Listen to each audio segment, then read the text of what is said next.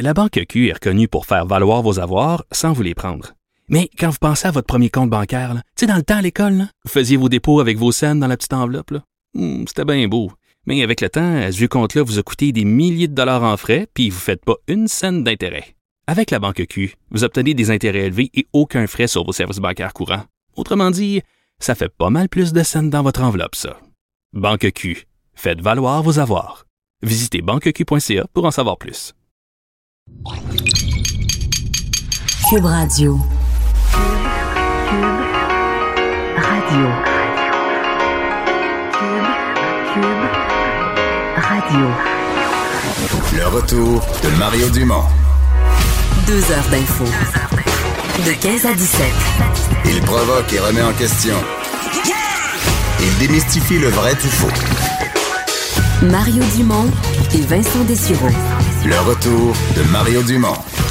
Et bienvenue tout le monde. Bon début de semaine. Euh, bonjour Vincent, Salut Mario. qui est à Québec aujourd'hui, Ben oui, capitale. On se voit pas. On... se voit pas. D'ailleurs, je vais le dire, Vincent avait prévu faire les deux, trois, quatre, cinq premières minutes d'émission seul parce que j'étais à la conférence de presse du gala artiste. Ben oui, Mais- félicitations. Donc, Merci. t'es là, c'est parce que t'avais des bonnes nouvelles. J'avais des bonnes nouvelles, je suis en nomination, mais là j'ai fui. Les photos étaient faites puis tout ça, puis euh, je suis parti par la petite porte d'à côté, puis, puis euh, j'ai sauté dans un, sauté dans un taxi, puis je suis arrivé à 14h59. T'as manqué les petits bouchées puis les cocktails. Il y avait un super beau buffet, des fruits, des bonnes choses pour la santé, euh, du fromage que j'adore, puis j'ai tout manqué. Est-ce que Pour être avec con- nos auditeurs. Mais c'était combien de nomination? Il faudrait, je, je pense, c'est ma sixième, je suis sûr. Ça pourrait être ma 7, 13, 14, 15, 16, 17, 18, 19. Ouais. Quand t'as perdu le fil de ton nombre de nominations, c'est parce que c'est bon J'ai pas perdu le fil de mon nombre de victoires, par exemple. c'est zéro, ça. T'es comme le Leonardo DiCaprio là. T'es toujours en attente de la, la consécration. Ouais, ouais, ouais, mais je vis bien, euh, je vis bien avec ça. Je vis heureux avec ça. Passez un beau week-end. Oui, excellent, excellent. Il fait, il fait euh, beau soleil, mais je sais pas si euh, à Montréal c'est comme ça, mais il fait, il fait vraiment froid là. À Québec, Oui. c'est ensoleillé. Oui, mais, mais ce matin, c'était, ce matin, c'était le balai à neige avec le côté grattoir, puis la grosse Hmm. glace, puis la neige gelée dans mes fenêtres d'auto. Euh, c'était pas le bruit que j'avais le goût d'entendre à 6h moins 5 du matin aujourd'hui. Non, on n'a plus, de- on a plus de patience, là, mais Non, euh, pas tout à on, on va arriver, on va arriver au bout de ça, c'est sûr. Bon, est-ce que les libéraux de Justin Trudeau vont arriver, pour reprendre ton expression, au bout de ça en parlant de l'affaire SNC-Lavalin?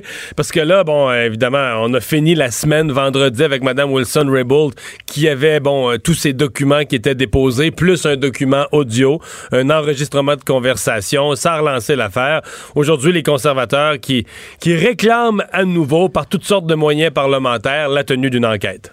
Ouais, parce qu'on se souvient qu'après le budget, euh, la- la- les conservateurs, l'opposition avait décidé dans la journée de l'opposition de euh, ralentir les travaux le plus possible en, en enlignant les votes. Là, on avait fait plus de 200 votes euh, les uns à la suite de l'autre dans le but d'empêcher les libéraux de, euh, de, parler de leur budget, de reprendre un peu le momentum. Donc, euh, en, les, en leur disant, ben, on va vous libérer le jour où vous allez euh, accepter de ramener Mme Wilson-Raybould devant le, le comité de la justice. Et là, on fait une autre euh, tentative comme ça de perturber les travaux de la Chambre des communes. En fait, je dis tentative. euh, ils réussissent là, à perturber les travaux parce que euh, là, c'est le, autour d'un discours fleuve.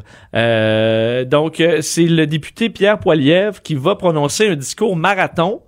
Euh, parce qu'on a on n'a pas de limite de temps à la réplique au budget pour l'opposition. Alors, euh, tu sais Pierre que, Poil- tu sais, quand je l'ai vu, là, je me suis demandé combien de temps j'aurais pu faire. Ben, on se demande Ça m'a titillé, moi. De Ouais. dire, bon, une heure, j'ai pas d'inquiétude. Euh, Fidel Castro a fait quoi déjà des 20 heures d'affaires de même, 18-20 heures. euh?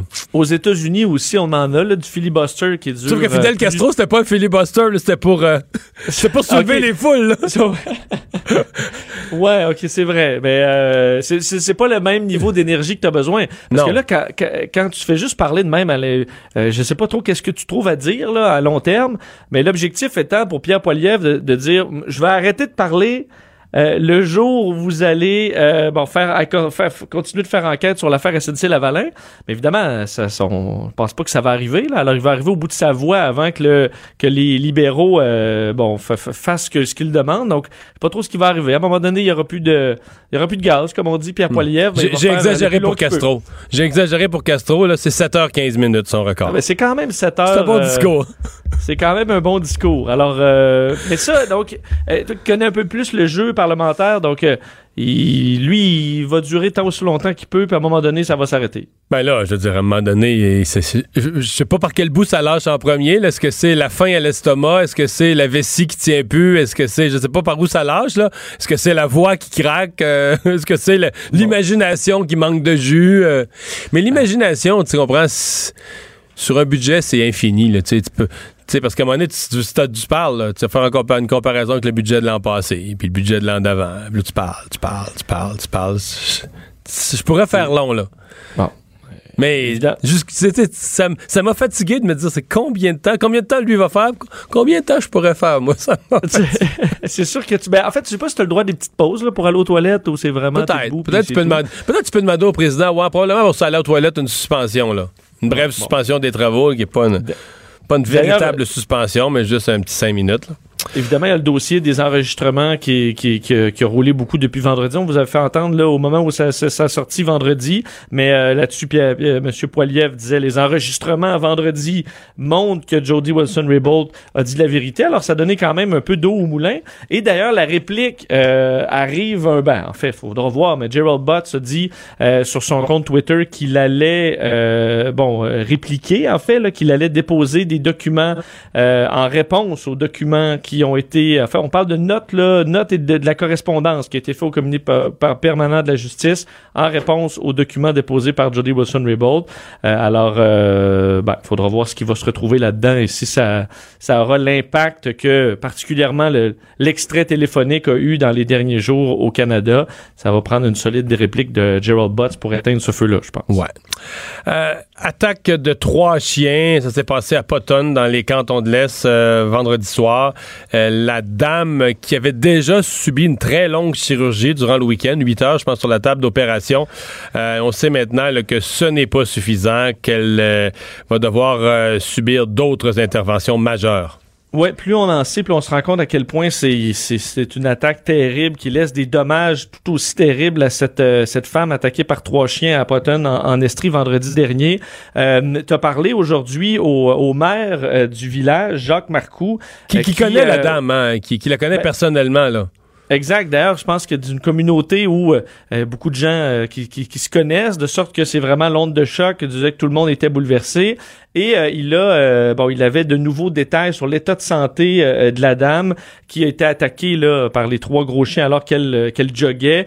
Et les détails sont pas nécessairement, enfin, elle est hors de danger. Là, on ne craint plus pour sa vie, mais on comprend que les dommages sont sont sont, sont très très forts et vont probablement laisser des, des, des séquelles assez importantes. On peut écouter le maire là-dessus ce matin. Ben là, je dois vous dire que ce matin, euh, j'ai communiqué avec son mari et pour apprendre que elle a eu euh, de la chirurgie pendant une période de huit heures. Elle nécessite deux autres séances de chirurgie, l'une d'au moins quatre heures et une autre dont la durée reste à déterminer. Alors tout ça pour dire que malgré le fait qu'on avance que son état est stable, je vais utiliser une expression populaire, elle n'est pas sortie du bois. Ouais. Bon, évidemment, on a parlé d'une scène horrible qui a même traumatisé les, les, les paramédics là, qui disaient qu'il y avait eu des problèmes d'insomnie euh, la première nuit, qui euh, on a dû déployer de l'aide psychologique aussi pour les aider à passer à travers ça. je peux dire, pour en connaître plusieurs des paramédics, ça en prend quand même beaucoup pour les euh, pour les ébranler. Donc évidemment, toute la communauté là qui est bouleversée. Au niveau des des règlements, le maire disait avoir l'intention de revoir le règlement municipal. Faut dire que c'est un dossier qui est chaud présentement au, au, Québec, là, mais parce que oui, il y a un do, la réglementation pour les chiens errants, mais pas pour les chiens dangereux. Et il dit en fonction de la réalité d'aujourd'hui, il faudra euh, bon euh, adapter le règlement municipal parce qu'il y a une entente avec la SPA de l'Estrie pour ces animaux errants, mais ça reste encore à écrire pour les animaux dangereux. Je me suis questionné sur le, nombre. Je sais que c'est pas facile à, réglementer. Mais tu sais, si t'as pas, je comprends si t'as des, des, des traîneaux avec des huskies ou si t'as une activité professionnelle, mais une personne, ça, trois gros chiens, là. c'est pas, euh, c'est pas beaucoup de bétail, ça, pour une maison. Je sais pas. Un chien, bon, des fois, tu veux pas qu'il s'ennuie, tu vas en avoir deux. euh, bon, que t'en aies, que t'aies deux, deux chiens, un chat, mais, mais trois gros chiens, là. Parce que là, tu sais, Surtout qu'on parlait de l'effet de meute. Exactement, dans ben, c'est à ça que j'arrivais, entre autres. Là. Euh, je sais pas. C'est, est-ce que si tu peux réglementer ça puis interdire ça? Toujours quelqu'un qui va t'arriver et va dire, Gars, moi, je suis un éleveur, puis je m'en occupe bien, puis je suis ici, puis mes chiens sont parfaits, puis tout. Mais c'est évident que si t'as quelqu'un qui s'en occupe pas tout à fait bien, t'accrois les risques, là. Parce que probablement que ces chiens-là auraient pas attaqué. D'abord, s'il y en avait eu juste un, la dame aurait été moins blessée, à la limite, là. Puis peut-être qu'il n'y aurait pas eu le même comportement non plus, ce que tu viens d'appeler l'effet de meute. Mais enfin, à, suivre. Mais le maire m'a dit ce matin que dans la révision du règlement municipal, c'est une chose qu'ils vont quand même considérer, c'est une chose qu'ils vont regarder. Mais ça, présentement, euh, au bureau de M. Legault, les représentants des travailleurs de l'usine Abbaye de Bécancourt. Oui, est-ce que l'intervention du premier ministre permettra de faire avancer ce dossier-là? Premier ministre François Legault et le ministre du Travail, de l'Emploi et de la Solidarité sociale, Jean Boulet, qui euh, sont en train de rencontrer les représentants syndicaux euh, de d'ABI et cet après-midi, euh, bon, après à Montréal, rencontre avec les dirigeants d'Alcoa qui va suivre donc vers 16h30. Euh, alors bon, on sait c'est un dossier qui traîne. euh, les trois conventions collectives des employés qui sont à échéance depuis le 22 novembre 2017. Puis on parle euh, bon de, de, de- carrément de dialogue de sourds euh, depuis un depuis, depuis un certain temps. Donc euh, on parle de 15 mois de négociations où ça s'éternise. Alors est-ce que l'intervention du, du premier ministre là-dedans pourra faire débloquer? Euh, D'ailleurs, on sait que le premier ministre pensait que les syndiqués devaient euh, peut-être faire un bout de chemin, de, devaient mettre de l'eau dans leur vin. Ouais. Mais là, Euh, là, euh, il est dans il y a un territoire à risque là, quand même, M. Legault, parce que je sais que beaucoup de gens pensent ça, sais, que les syndiqués devraient peut-être euh, mettre de l'eau dans leur vin, même localement, là, à Bécancourt, à Trois-Rivières, dans la région, ceux qui ont peur pour l'avenir de l'usine. Mais personne ose le dire parce que du côté syndical, mettons que François Legault leur disait ça, ça va être interprété par, ça va être interprété par les syndicats comme tiens, il prend pour les boss, il prend pour le patron, il se met du côté patronal là, on devrait. Puis c'est- même quand c'est vrai, même quand sur le plan des faits, c'est ça qui devrait être fait. C'est pas facile à dire, c'est pas n'importe qui qui peut dire ça. Puis là, M. Legault, en tout cas, cette rencontre-là, c'est bien courageux de sa part, là, de se mettre. Des rencontres les représentants syndicaux, rencontre les dirigeants d'Alcoa, je pense à vers 16h30, fin d'après-midi, mais deux choses, là. Un, tout ce qu'il dit va être retenu contre lui d'un bord ou de l'autre. Puis deux, si le conflit se règle pas, c'est un conflit qui semble épouvantable à régler, juste de rappeler qu'à l'automne, celui qui avait été demandé par l'ex-ministre du Travail pour essayer de, de, de- de faire de la médiation, de la conciliation, de rapprocher les partis, c'est Lucien Bouchard.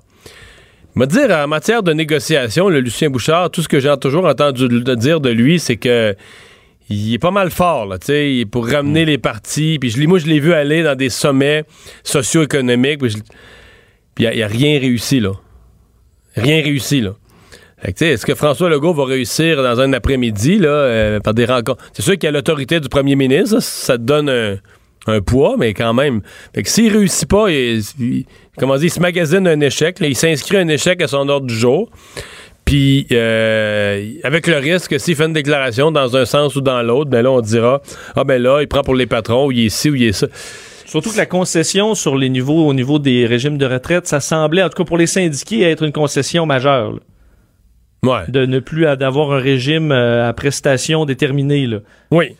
Mais ce, que, ce matin, euh, j'ai reçu à LCN un prof de l'Université de Trois-Rivières qui connaît bien le dossier, qui est en relation euh, de travail, en relation industrielle, et qui me disait euh, l'employeur sur la question de la réorganisation du travail, là, qui est toujours un peu complexe, tu sais, quand on ne sait pas comment leur procédé industriel.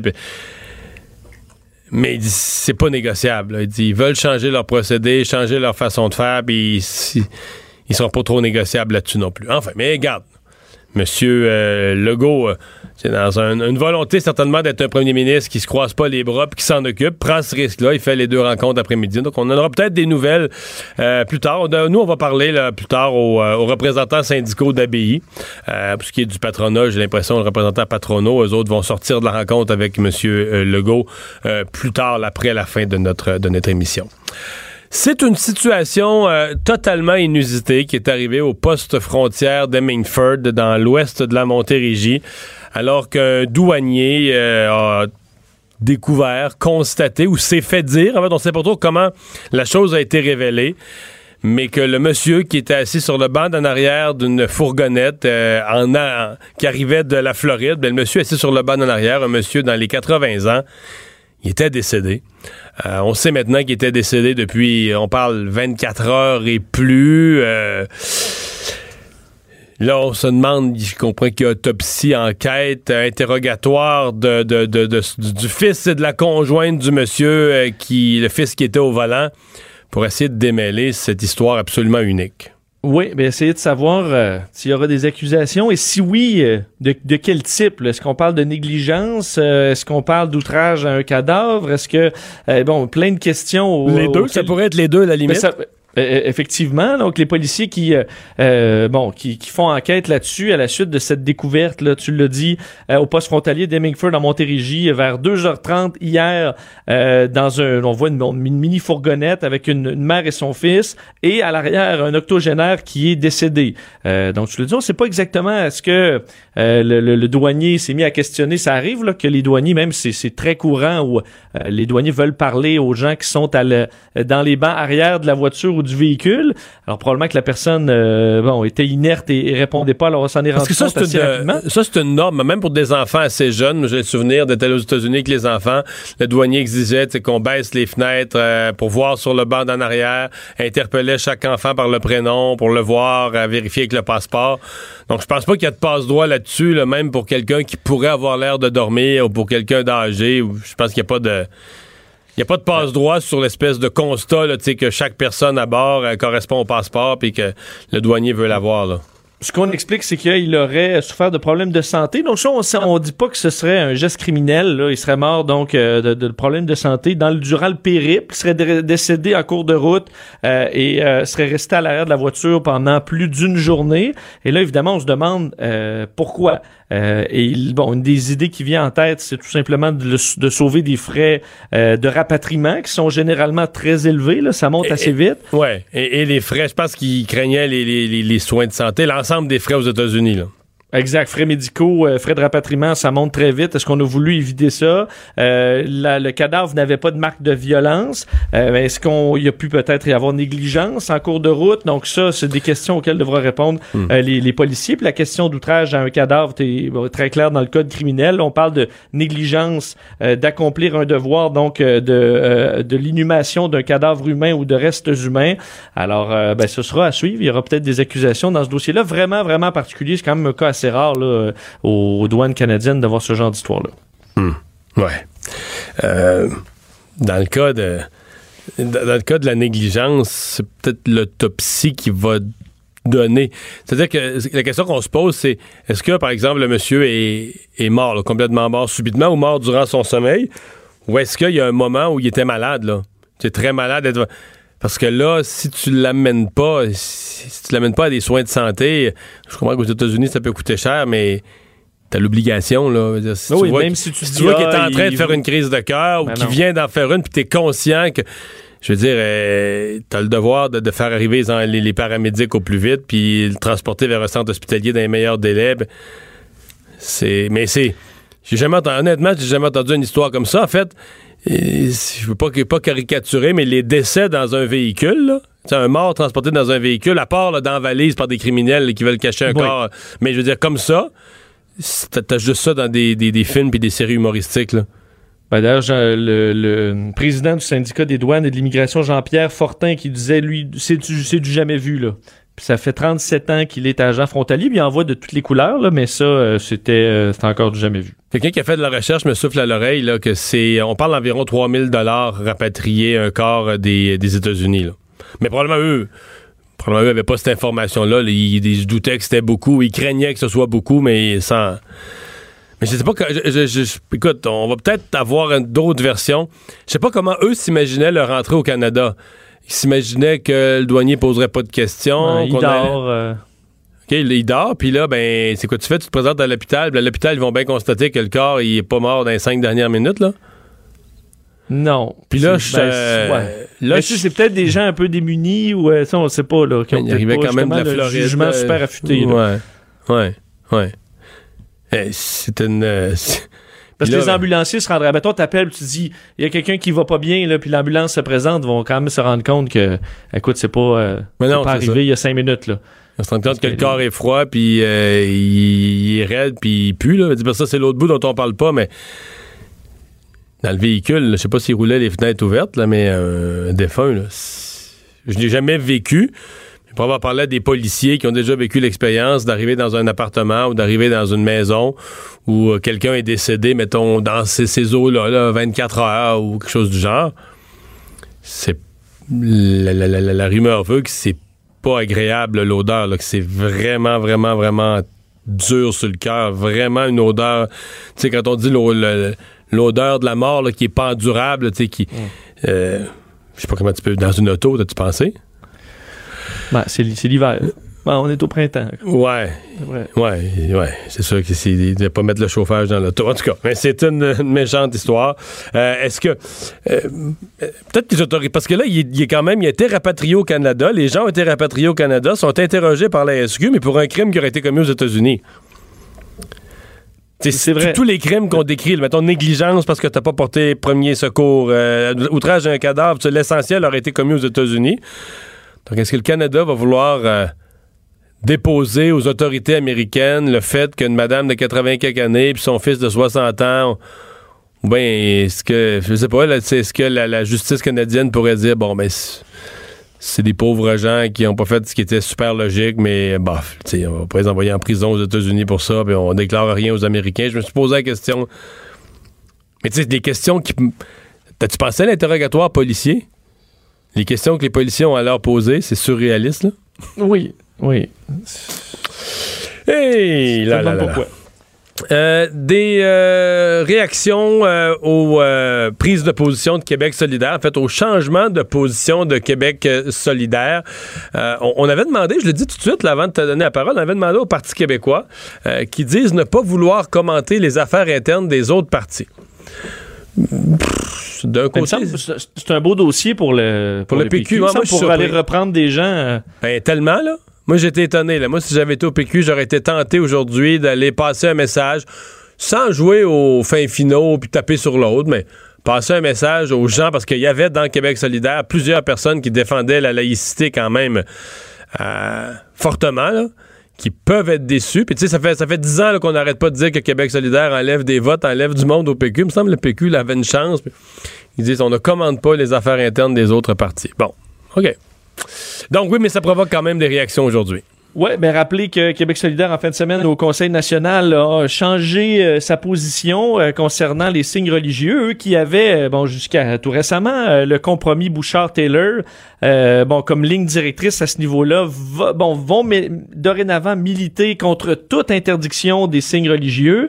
Et faut dire que la position entre autres sur le visage découvert pour poser certains problèmes avec Québec solidaire parce que il y a une certaine confusion entre les membres du, du, du même parti, Euh, entre autres euh, Gabriel Nadeau-Dubois qui a dû euh, ben, rabrouer ou revenir sur les propos de sa collègue, la députée Ruba Gazal, qui elle était à l'aise de permettre à, par exemple, une téléphoniste de l'État de porter un voile intégral au travail. Est-ce qu'elle était, je comprends plus rien, moi, je t'avoue. Est-ce qu'elle était à l'aise ou est-ce qu'elle interprétait comme ça la résolution adoptée? Parce qu'elle, il y a une couple de semaines, on lisait qu'elle était du côté plus de la laïcité. Je veux dire, on- c'est compliqué, là. De, de, ben, de elle était à l'aise avec la décision de son parti de l'autoriser. Ouais, ouais, ouais, ouais. Parce que là, ils ont mis, ils disent, nous, on a mis un encadrement pour interdire le- les gens dans la fonction publique qui pourraient travailler avec le visage couvert, par exemple avec une burqa ou un niqab. Mais là, évidemment, à partir du moment où tu mets des critères pour l'interdire, c'est que tout à coup, tu viens de mettre le sous-entendu que la. Tu sais, si tu mets des exceptions pour l'interdire, c'est que tu annonces que la règle générale, c'est que tu as le droit de le porter. Là. Ce qui est contraire. En fait, ce qui est plus multiculturaliste que les libéraux, là, quand même, qui avaient exigé le visage découvert. Donc, T'as vraiment le Québec solidaire qui s'en va à l'extrême du spectre, tu sais, multiculturalisme absolu. Un peu comme Justin Trudeau, dans le fond. Parce que Gabriel Nadeau-Dubois lui a dit par rapport à ça que Duruba, a- ce matin, a répondu à vos questions, mais elle n'aurait pas dû le faire parce que on aurait pas dû faire du cas par cas. Et nous, on ne fera pas euh, et on ne le fera plus. Donc, parlant du cas Oui, par mais- cas, mais... Excuse-moi, mais ça, c'est quoi ça du cas par cas? C'est. Ben, un exa- donc, aller tirer un, Un exemple, exemple, ouais, précis, mais- mais... Mais, au contraire, je veux dire, une Mais- loi doit ben, ça- passer le test des exemples précis. Ben, exactement. Si je te dis, mettons, le code de la route, là, tu, tu me dis, moi, Vincent, je connais bien le code de la route. Puis je te demande, Oui. OK, il arrive quoi, mettons, là, je porte pas ma ceinture. C'est pas, tu peux pas me dire, ah, Mario, je fais pas de cas par cas. Tu vas dire, ben non, la ceinture est obligatoire. Tu comprends? Une loi, là, c'est dans le cas par cas qu'on peut en expliquer aux gens la- la- l'application et la portée. C'est pas pour rien. Tu Souviens-toi des questions que Stéphanie Vallée s'était fait poser sur euh, son visage découvert, à la personne qui prend l'autobus. Mais c'est parce que c'est justement, là, dans le cas par cas, dans les exemples précis, on comprend la portée, le sens d'un projet. De dire, tu as un projet de portée générale, mais je réponds pas aux questions sur des cas précis parce que je ferai pas du cas par cas. Ben là, c'est quoi, là? Ben, surtout que si s'il y a une loi qui est mal ficelée, tu vas pouvoir sortir un paquet de cas par cas qui font que la loi marche plus, là. Tandis que si c'est bien, tu vas te rendre compte, OK, mais si ce cas-là, ah, mais on a prévu ça, ou on a prévu ça.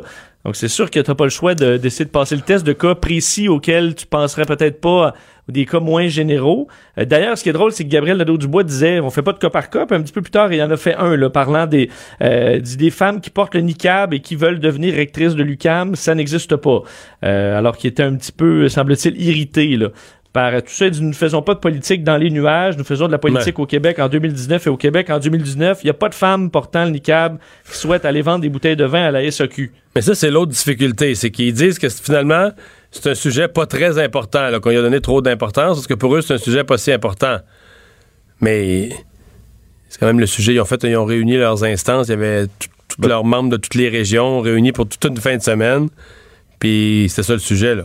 Puis pour la population, ça l'est visiblement important. Ben, pour la population, Tandis ça l'est, mais- politique s'adapte à ça. Oui, mais ça l'est un peu pour eux aussi, parce que, je veux dire, en fin de semaine, là, ils n'ont pas parlé. euh, Non, ben, ben, ça dépend. Euh, Gabriel Nadeau-Dubois a dit, je veux, je laisserai pas la CAQ faire diversion là, sur l'urgence climatique. Ouais. Donc comme si tout le dossier de la laïcité, qui est un débat euh, assez vif au Québec depuis une décennie, ça comme si c'était ça une- n'avait pour but, ouais, c'est ça. Ben, c'est une mise en scène pour cacher le désastre climatique, là.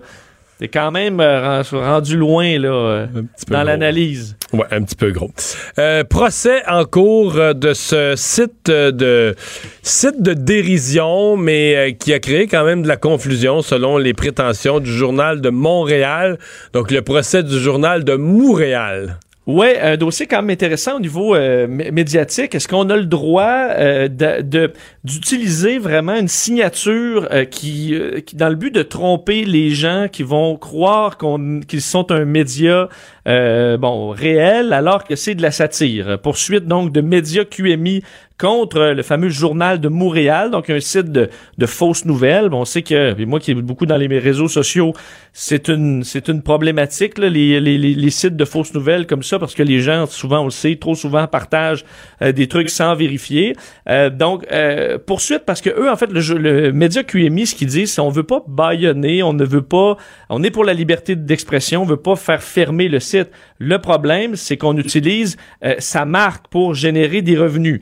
Euh, donc, la juge Micheline Perrault qui va entendre cette cause-là euh, toute la semaine. Euh, et bon, eux sont contre Yannick Murray Hall, le cofondateur avec Olivier Legault de ce site Journal de Montréal. Ce qu'on explique, c'est que le site a vraiment une graphie qui est vraiment similaire Ouais, à s'y méprendre du, du journal de Montréal. D'ailleurs, euh, une des bon, ce qu'ils amènent en preuve, c'est que le journal a changé de logo en octobre 2013 et deux jours plus tard, le logo du journal de Montréal avait changé aussi pour s'adapter au véritable journal. On comprend que le nom aussi est, est- est très similaire. Alors, euh, l'entreprise accuse le site de d'utiliser ça dans le but de générer des clics, dont, dont des revenus et que la marque est protégée par la loi sur le commerce. Euh, on dit d'ailleurs à l'ère des fausses nouvelles, beaucoup se font passer pour de vrais médias et c'est devenu, euh, en fait, le nom du média est devenu très important. Donc pour prouver la véracité d'une nouvelle, alors ben, c'est un dossier quand même intéressant là qui sera à suivre sur les devant les tribunaux. Parce que tu parles de fausses nouvelles. J'ai euh, Pierre Bruno qui euh, vient de publier un livre, la même heure, même pas. En fait, ça va être dans Oui. les librairies, je pense, après-demain. Le lancement est ce soir. Et ce matin, je l'ai reçu à mon émission, puis j'ai reçu un courriel d'un monsieur après qui n'était pas de bonne humeur sur l'entrevue. parce qu'il comprenait pas que j'avais pas posé à M. Bruno là, des questions serrées sur euh, le fait que lui, par exemple, il a couvert là, des, des, des, des faux événements comme le 11 septembre. là, puis, Oh, OK, t'aurais dû poser ça. Là. Ouais, demander pourquoi lui, M. Bruno, qui savait que c'est jamais arrivé, là, les, le 11 septembre, pourquoi il a couvert ça, et là, il a fait semblant là, de couvrir ça le 11 septembre qui est jamais arrivé, les jours, les tours se sont jamais effondrés, puis moi, je l'ai pas challengé là-dessus. Ben, comme quand je. Moi, salut, bonjour. Quand je passe des images de la NASA, euh, j'ai la plupart du temps un ou deux messages de gens qui me disent que je fais partie du complot pour convaincre que la Terre est ronde, là, alors qu'elle est bien plate. Alors ça, j'ai ça souvent. Là, donc, je fais partie de ça. euh, à Salut Bonjour quand je passe des images de David Saint-Jacques en orbite, par exemple. là. donc, euh, Comment être en orbite si la Terre est plate? euh, ben, exactement. Alors, c'est un peu, euh, c'est un, un peu spécial, mais c'est vrai que c'est, une problématique les, euh, les fake news. Puis d'ailleurs, aujourd'hui, c'est, c'est drôle que ça commence aujourd'hui parce que c'est la journée par excellence. Ah, mais c'est pour ça que t'étais. Parce que vendredi, tu nous as confié que tu détestais le, le- le 1er avril, que tu Ah détestais ouais, j'ai les- ça. D'ailleurs, Mais aujourd'hui, c'est pour ça que t'es à mon- Québec. C'est pour ça que ta- faute, t'es pas à Québec parce que t'avais affaire à Québec. Tu fuis. Tes Ah oui, collègues. ben, tu nous fuis. tous tes collègues de bureau qui t'avaient préparé des coups là, sont restés Oui. bredouilles. Ben, surtout que la, la pire affaire, d'ailleurs, tu sais, j'ai mon buzz aujourd'hui, donc j'essaie de trouver des nouvelles un peu insolites. Aujourd'hui, là, c'est un cauchemar. Parce que t'as des, même des, des, des sites euh, de nouvelles qui se font, qui se font avoir avec toutes sortes de faussetés. Ah. J'ai failli, là, aujourd'hui, il y en avait une que je trouvais vraiment intéressante. Puis je me suis rendu compte, ah, on va aller vérifier. J'ai vérifié toutes trois puis quatre fois. Même des sites scientifiques, là, où tu dis, ont-tu essayé de m'en passer une aujourd'hui? Tu vas vérifier les chercheurs. puis- Mais c'est compliqué aujourd'hui, là. C'est une journée, euh, Journée dans, les, difficile. dans les médias qui est à risque. Merci. Euh, on va s'arrêter dans un instant. On va parler de ce monsieur euh, au Saguenay qui a vu sa cigarette électronique, sa vapoteuse, lui péter en plein euh, visage. Alors, on va essayer de comprendre quel est le risque, quelles sont les conditions pour qu'un tel événement arrive. Le retour de Mario Dumont, l'analyste politique le plus connu au Québec.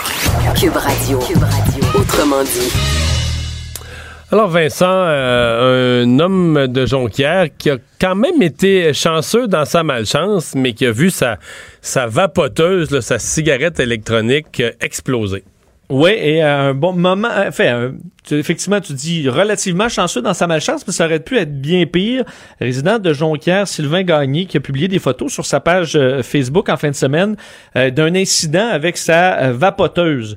Lui était en- dans sa voiture avec sa conjointe et la pile de sa vapoteuse a, a explosé carrément. S'est mis à faire bon, énormément de fumée en, en quelques secondes, de sorte que sa, sa conjointe a pris le sac rapidement, l'a jeté à l'extérieur avant que le tout s'enflamme. Donc, euh, quasiment comme dans un film d'action. Je pense pas que ça ait fait une immense déflagration, mais euh, imaginez-vous la même chose. euh, la nuit euh, dans sa résidence ou euh, à côté du lit. Donc évidemment là, c'était au moment où tout le monde était éveillé, pas pu réagir.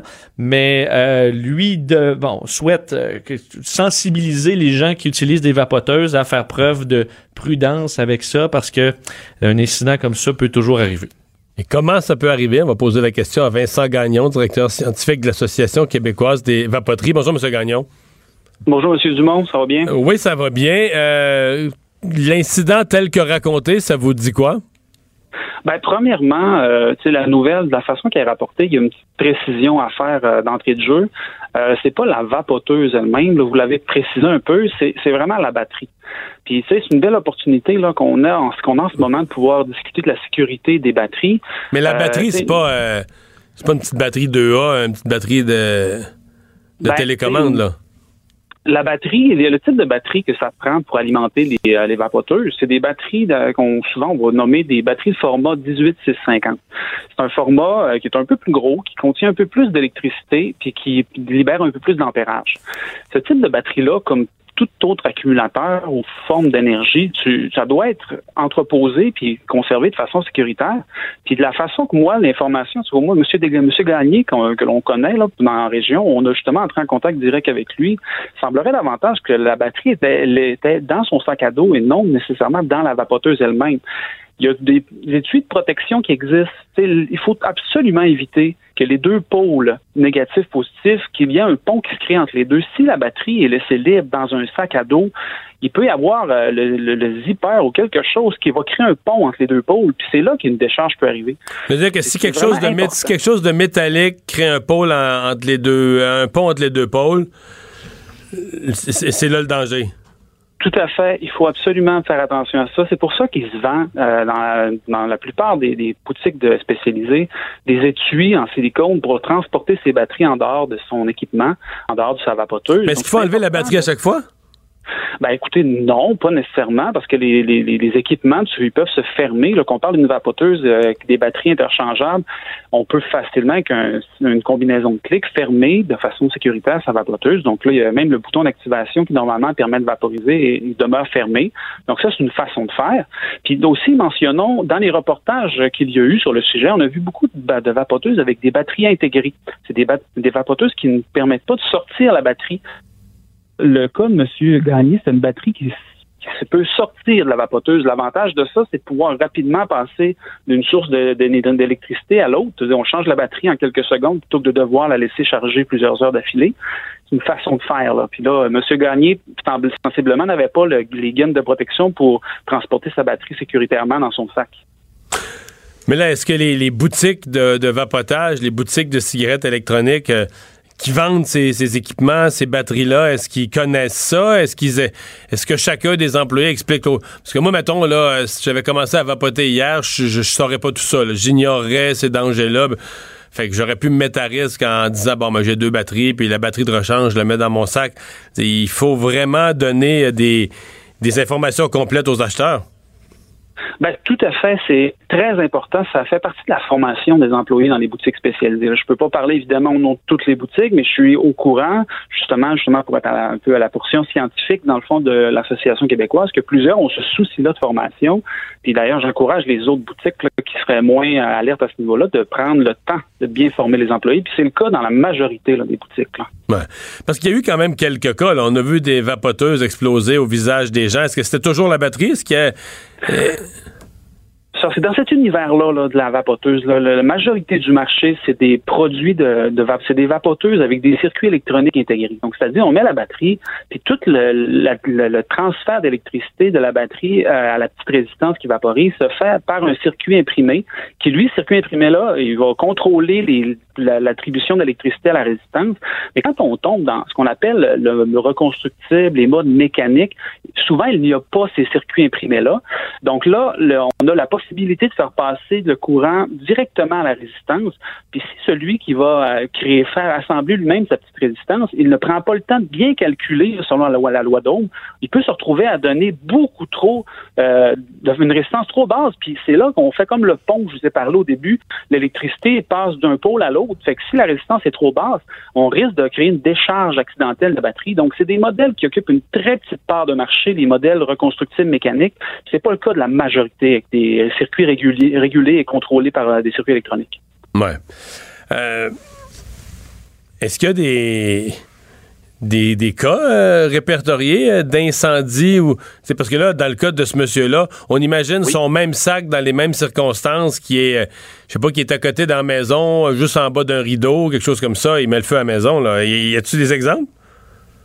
Ben, je dirais, anecdotiquement, il y en a là, qui, ont, qui sont survenus des, des cas comme ça, mais c'est un produit qui est relativement nouveau, qui implique des précautions nouvelles. Donc, c'est comme, alimenter à la maison ces, équipements barbecue et autres, il y a des manipulations de, de bonbonnes de propane, tout ça. Il y a un certain, des certaines connaissances de base à avoir. Ça fait longtemps que c'est sur le marché. On se le fait enseigner dès notre plus jeune âge comment décoller le barbecue, je dis ça un peu comme ça, mais je dis adolescent, on voit nos, parents décoller le barbecue. Mais là, dans le cas d'une cigarette électronique qui est nouveau sur le marché, il y a des précautions à prendre avec la manipulation des batteries externes, là, 18650. Ce type de batterie-là nécessite des précautions. Donc, on prend le temps de transporter ça sécuritairement. Donc, donc oui, il y a des cas répertoriés de façon plutôt anecdotique, mais c'est pas systématisé. Là. Puis comme je vous ai dit, hmm. On voit surtout des accidents dans le cas de gens qui s'aventurent dans le reconstructible, le volet mécanique sans circuit imprimé. Donc là, les risques de, ne pas bien calculer ces, euh, ces, résistances sont réels. Puis là, il peut avoir euh, justement les cas, la plupart des cas, notamment dans les médias, sont souvent des cas de cigarettes de type mécanique. Là, puis là, on transpose dans notre tête à tout le marché de la vapoteuse qui, lui, est majoritairement régulé par des circuits électroniques. Bien, euh, merci beaucoup, M. Gagnon, pour ces explications. En espérant que ça va rendre tout le monde plus prudent. Merci. Au revoir. Bonne fin de journée. On va s'arrêter. Au retour, le boss de Vincent. Le retour de Mario Dumont. Joignez-vous à la discussion. Appelez ou textez 187 Cube Radio. 1877 827 2346. Le buzz de Vincent Dessureau. Ah, Vincent, Manhattan qui euh, se vote une taxe pour éviter la congestion. Ouais, ça coûtera peut-être plus cher d'aller euh, à Manhattan dans les euh, prochaines années. En fait, à partir du 31 décembre 2020 au plus tôt, mais ça arrive quand même euh, assez rapidement parce que ben, Manhattan s'est congestionné. On, on, le sait. Et pour ceux qui veulent s'y rendre en voiture, il faut déjà payer les ponts parce que les ponts et tunnels sont à péage, en fait, dans la grande partie. Là, et ça, ça monte assez vite. Et le, le bon, on vient de se voter une euh, taxe anti-congestion alors, dans le but, après des années de négociations, euh, l'État de New York a fini par voter ce que souhaitait le gouverneur démocrate Andrew Cuomo, c'est-à-dire de euh, essayer d'enlever un peu de voitures, de soulager un peu le cœur de Manhattan, et ça se fait avec des taxes. Euh, donc, on va à partir, je disais, au plus tôt 31 décembre 2020, charger pour tout le trafic, ça fait la quasi-totalité du trafic qui circule au sud de la 60e rue. C'est vraiment le coin le plus, bon, le, le le, plus intense, disons, de Manhattan, euh, le plus populaire. Alors, euh, on dit là, ça va coûter entre autour de 12 dollars au minimum. Alors, ça va être, ça reste à voter. Pour rentrer une auto sur l'île. Rentrer au minimum 12 dollars. Puis si vous prenez évidemment un pont déjà à péage, ben ça ça, ça enlève pas ce péage là. là. Non, ça l'enlèvera pas. 25 dollars pour les camions, c'est moi ce qu'on estime pour l'instant. Euh, ça soulève quand même plusieurs critiques parce qu'on dit euh, euh les salariés euh, qui travaillent à l'extérieur dans des coins un petit peu plus accessibles que ceux qui vivent à Manhattan. Là, bon, plusieurs ont besoin de prendre leur voiture pour leurs allers-retours quotidiens. Donc c'est des gens qui paient déjà le péage, qui bon, qui doivent déjà stationner leur voiture. Puis ça coûte une fortune à Manhattan. Alors on leur en rajoute encore plus. Et l'objectif de tout ça, c'est de rénover le métro parce qu'il n'y a pas seulement au Québec où des fois on laisse nos infrastructures euh, euh, dépérir. Il semble que le métro de New York a été laissé, euh, fait, année après année, on a pris un beaucoup de retard, de sorte qu'on veut débloquer sur 5 ans 15 milliards juste pour le métro new-yorkais. D'ailleurs, si tu l'as pris dans les dernières années, effectivement, ça je pense que ça a besoin d'un petit peu... ça a besoin d'amour. D'un petit peu d'amour. Et ce qui est intéressant, c'est que la ville souhaite, ça, ça va faire plaisir à ben, en fait, je dis, ça plus ou moins parce que là, on a appris que c'était 2020, l'année de non-retour, parce que New York veut baisser son euh, émission de gaz à effet de serre de 80% mais d'ici 2050. Donc là, euh, on est 30 ans trop tard là, ouais. pour, euh, pour, euh, pour Manon Massé. Donc, je sais pas si ça, ça vaut la peine pour eux. Et l'autre point, c'est qu'on va se rapprocher un peu de Montréal pour New York. C'est-à-dire qu'on veut éliminer et interdire la quasi-totalité des sacs de plastique. Alors, euh, dans les magasins, on veut faire, euh, bon, éliminer ça. Alors, c'est un peu ce qu'on ce qu'on voit à, à, Montréal et pas dans bien d'autres villes du, du Québec. Alors, un New York plus vert, c'est ce qu'on souhaite faire dans les, dans les prochaines années, mais il faudra mettre la main dans notre poche pour y arriver. Il y a Nicolas Cage qui s'est marié. Oui, et marié. Euh, écoute, euh, des mariages comme ça, euh, c'est pas, c'est, pas trop demandant dans la mesure où ça dure pas très longtemps. Nicolas Cage, vous avez peut-être vu en fin de semaine, a décidé de d'essayer d'annuler son mariage. Il vient de se marier, lui qui a 55 ans. Je sais pas si tu as vu les photos, il a l'air il est rendu bizarre un peu, Nicolas. Ouais, hein, il faisait, comment on dirait ça, il était pas clean. Hein? Il a non, il, pas une image, c'est pas une image soignée pour le moins dire. Non, il a l'air d'un bum. Euh, il est habillé, bon, de façon un peu spéciale. Et lui, le 23 mars, il, euh, à la demande de sa, de sa copine, Erika, qui, euh, bon, eux sortent ensemble depuis avril 2018, ça fait pas des années, là, elle lui a demandé de, de se marier. Alors, ils sont allés à Vegas, pour se marier et quatre jours plus tard. ça, ça faisait un peu, tu sais, à Vegas, les mariages vite faits, vite organisés. Là. Ben exactement. Ça sonnait un peu comme ça. Hein? Souvent, quand tu te maries à Vegas, ben, je sais pas, toi, je... Mettons, tu, ben, toi, t'es marié. je suis marié, mais je ne suis pas marié à Vegas. mais c'est ça, il me semble que le mariage à Vegas, c'est pas ce qu'il y a de plus romantique, là. Non, puis je veux dire, ça fait, ça fait vite fait, c'est ça, là. Ben c'est ça. C'est un peu ce qui est arrivé, de sorte que euh, Nicolas Cage fait valoir qu'il était incapable de consentir au mariage tellement il était sous. Euh, alors, c'est vraiment ça, de, la, de la défense dans le but d'avoir une, une annulation euh, du mariage. On stipule dans les papiers qui ont été déposés par Nicolas Cage qu'en raison de son, ébri- son état d'ébriété, euh, lorsque Erika lui a suggéré de se marier, ben, il a réagi sur un coup de tête et sans la capacité, la capacité d'anticiper et de comprendre la pleine répercussion de ses actions. Là, je te rappelle Parce que que là, il, 55 il, ans, il là. capote, il capote sur le fait qu'elle va lui enlever son argent. là. Ça semble être ça. Là. Ben oui, Qu'elle mais va en, même temps, s'accaparer d'une partie de sa fortune. mais en même temps, il s'est rendu compte de quelques affaires. là. C'est qu'il s'est rendu compte après, pendant les quatre jours, que euh, elle ne lui avait pas révélé la nature et l'étendue de certaines de ses relations avec une autre personne. Donc, il a peut-être découvert quelque chose. Ah, comme, un, ah, comme un autre conjoint euh, qui est un vendeur de drogue, si je comprends bien. là. Ben, Conjoint, elle- peut-être le mot est pas bon, mais en tout cas, un ami. Un ami proche, plus proche qu'il pensait. D'ailleurs, elle a eu, euh, elle a des antécédents criminels qu'elle lui aurait cachés. Donc, elle a été arrêtée à de multiples reprises par le passé pour conduite avec euh, les facultés affaiblies, violence conjugale aussi. Donc, il se serait rendu compte de ça un peu trop tard et là demande qu'on euh, annule le mariage. Lui qui s'est déjà marié trois fois. Donc, tu sais, ça y prend. ça y prend quand même beaucoup de beaucoup d'apprentissage. Et je suis à- euh, d'ailleurs euh, avec euh, Lisa Marie Presley en 2002, ça avait duré trois mois. Donc c'est quand même dur à battre et il l'a battu avec quatre jours. Puis d'ailleurs, je suis allé, Mario, j'ai vu cette nouvelle-là en fin de semaine, je suis allé fouiller les mariages les plus courts dans l'histoire de nos célébrités. Euh, voir un peu où se situait le Y a-tu- 4 y- jours. Y a-tu des en bas de 4 jours? Il y a en bas de 4 jours, mais il est pas beaucoup.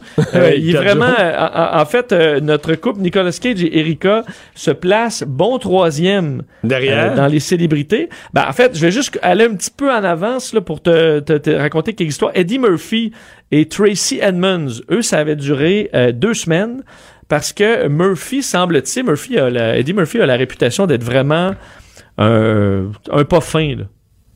Pas si tu avais déjà entendu ça, mais d'être vraiment Pas vraiment. euh, d'être vraiment détestable, euh, tu sais, imbu de lui-même. Ah, ouais. C'est du moins ce qu'on avait entendu, de sorte que lui se marie avec euh, sa, sa, sa- son, bon, sa blonde, Tracy, et euh, à Bora Bora.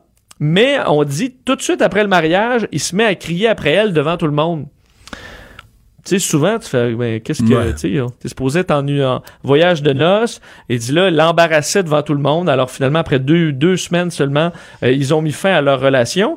Carmen Electra et Dennis Rodman, eux, ça a duré neuf jours. Et ce qui est drôle, c'est que c'est euh, à peu près la même raison. C'est que Rodman a dit qu'il était intoxiqué au moment des, euh, au moment du mariage, alors euh, que c'était euh, bon décidé d'annuler tout ça après neuf jours. Ensuite, c'est Nicolas Cage et Erika à quatre jours. Et là, dans les super Plus court que express, ça, ouais. plus court que ça, Britney Spears et Jason Alexander, 55 heures. Voyons. Donc, eux s'étaient mariés d'ailleurs euh, à Vegas.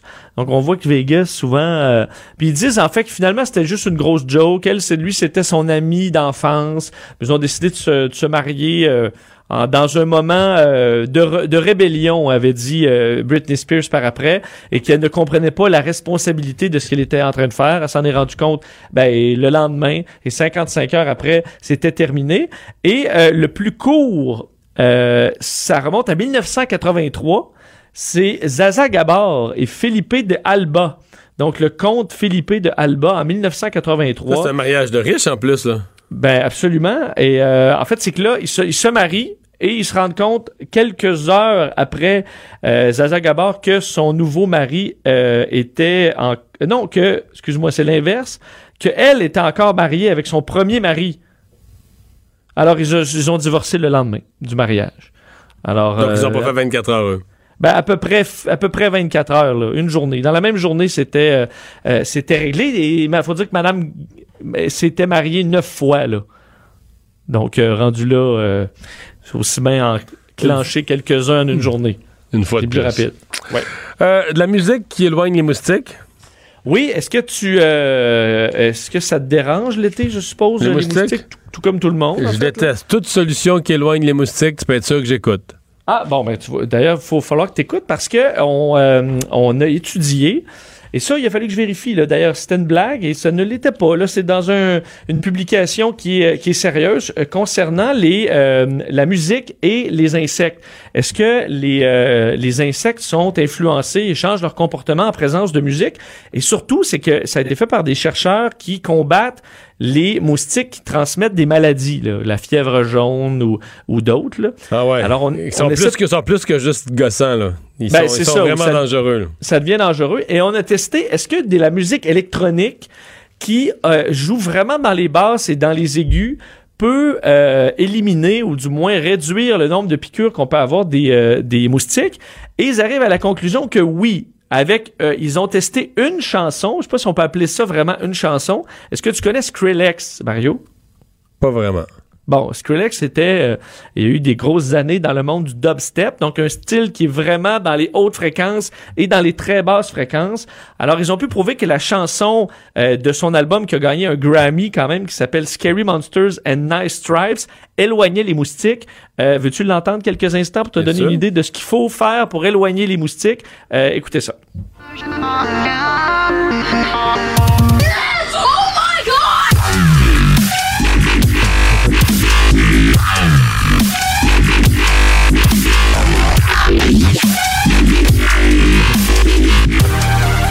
Alors, ce que tu entends, ça éloigne les moustiques. Ça donne à réfléchir, là. Qu'est-ce qui est le moins pire, là? Ben, c'est, sûr qu'au camping, là, j'imagine, euh, c'est peut-être pas l'idéal.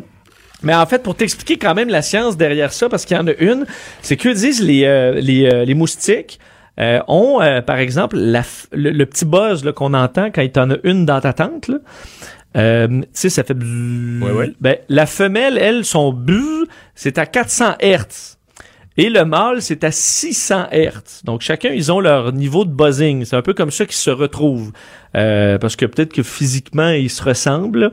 Et euh, lorsqu'ils sont excités, donc sur le point de, de s'accoupler, là, ils, se, ils vont euh, vibrer à l'unisson à 1200 Hertz. De sorte que eux, le- leur espèce de parade de l'amour se fait au, justement avec un rythme et une fréquence. Alors quand tu t'en vas les bombarder de toutes sortes de fréquences, ben ils viennent mêler de sorte qu'ils ne piquent presque plus et ne se ne s'accouplent presque plus. Alors il parlait des relations sexuelles. Et ce, que je, ce que je trouvais drôle, c'est qu'il parlait vraiment de relations sexuelles. C'est pour ça que j'ai dit j'allais voir, c'est vraiment on est le 1er avril, c'est correct, mais il disait les euh, moustiques exposés à cette chanson avaient beaucoup moins de sexe que les moustiques sans la musique. Euh, en raison de ce trouble-là. D'ailleurs, on avait prouvé que les coccinelles euh, pollinisaient beaucoup moins lorsqu'ils écoutaient du ACDC dans une dans une étude euh, préalable il y a quelques années. Alors, le bruit vient vraiment poser problème. Puis évidemment, on veut pas se mettre à faire jouer du Skrillex euh, partout, mais il pourrait utiliser des ondes et essayer de voir qu'est-ce qui, dans cette musique-là, est le plus efficace dans le but d'avoir quelque chose qui est moins dérangeant pour dormir, disons, là, mais qui pourrait permettre d'empêcher certaines piqûres ou d'éloigner des moustiques qui peuvent être dangereux à certains endroits ou dans des épidémies ou euh, des, euh, des problèmes du genre. Alors, euh, ben, c'est une piste intéressante, disons, à, à voir dans les prochaines années. Ouais. Ben, On tu peut- comprends que c'est c'est encore juste la réécouter pour être sûr. Ouais, on peut l'écouter. M'aider à choisir ça et les moustiques. là?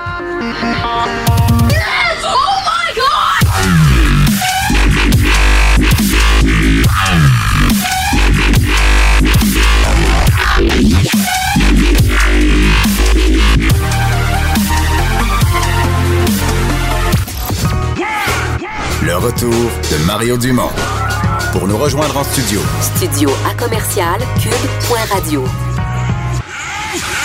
Appelez ou textez 187 Cube Radio. 1877 827 2346. Revue de l'actualité, Vincent, une nouvelle qui vient tout juste de nous apparaître. En fait, c'est une question qu'on se posait. À quel moment le maire Régis Labaume allait prendre ce, congé plus prolongé? Eh bien, il semble que ça va se faire euh, assez rapidement, là. hein? Ouais, Régis Labaume qui a annoncé euh, qu'il euh, allait s'absenter pour euh, quelques semaines pour des raisons de santé. On sait qu'il est atteint d'un cancer de la prostate. Euh, donc, il dit, je vais quitter pour quelques ou plusieurs semaines. Ça va dépendre évidemment de comment euh, il ira. Ce sera son dernier conseil euh, municipal ce soir. Bon, évidemment, il dit que c'est li- lié à, sa santé. Pour, par contre, les fonctions de maire, poursuit là, ses fonctions. Il dit, je, je vais demeurer maire de Québec. Je vais être couché au lieu d'être debout, mais je vais être le maire de Québec. Alors pour évidemment va, va, va signer les papiers, va suivre tout ça. Évidemment à moins d'un changement euh, à sa à sa santé. Alors rendu là, on va on va réévaluer. Mais pour l'instant, il dit il n'y a pas à s'inquiéter pour la gestion des affaires municipales euh, courantes. On connaît notre façon de travailler, on connaît nos alignements et moi je vais être au bout du téléphone. Alors c'est ce que dit Régis Labon. Je me souviens qu'il y a quelques jours euh, dans une demande d'entrevue, je parlais à son attaché de presse Paul Christian Nolin qui disait justement le maire prend va prendre moins d'entrevues, alléger déjà son, euh, son, son agenda. Alors ça se confirme parce que là, ce sera son dernier euh, conseil municipal jusqu'à nouvel ordre. Va prendre un peu de temps pour lui. Ouais. Euh, des parents, en fait, depuis le budget là, que cette histoire-là traîne dans l'air, euh, les promesses qui avaient été faites aux parents d'adultes handicapés, euh, l'espoir semble renaître là, auprès du gouvernement de la CAQ pour ces gens-là.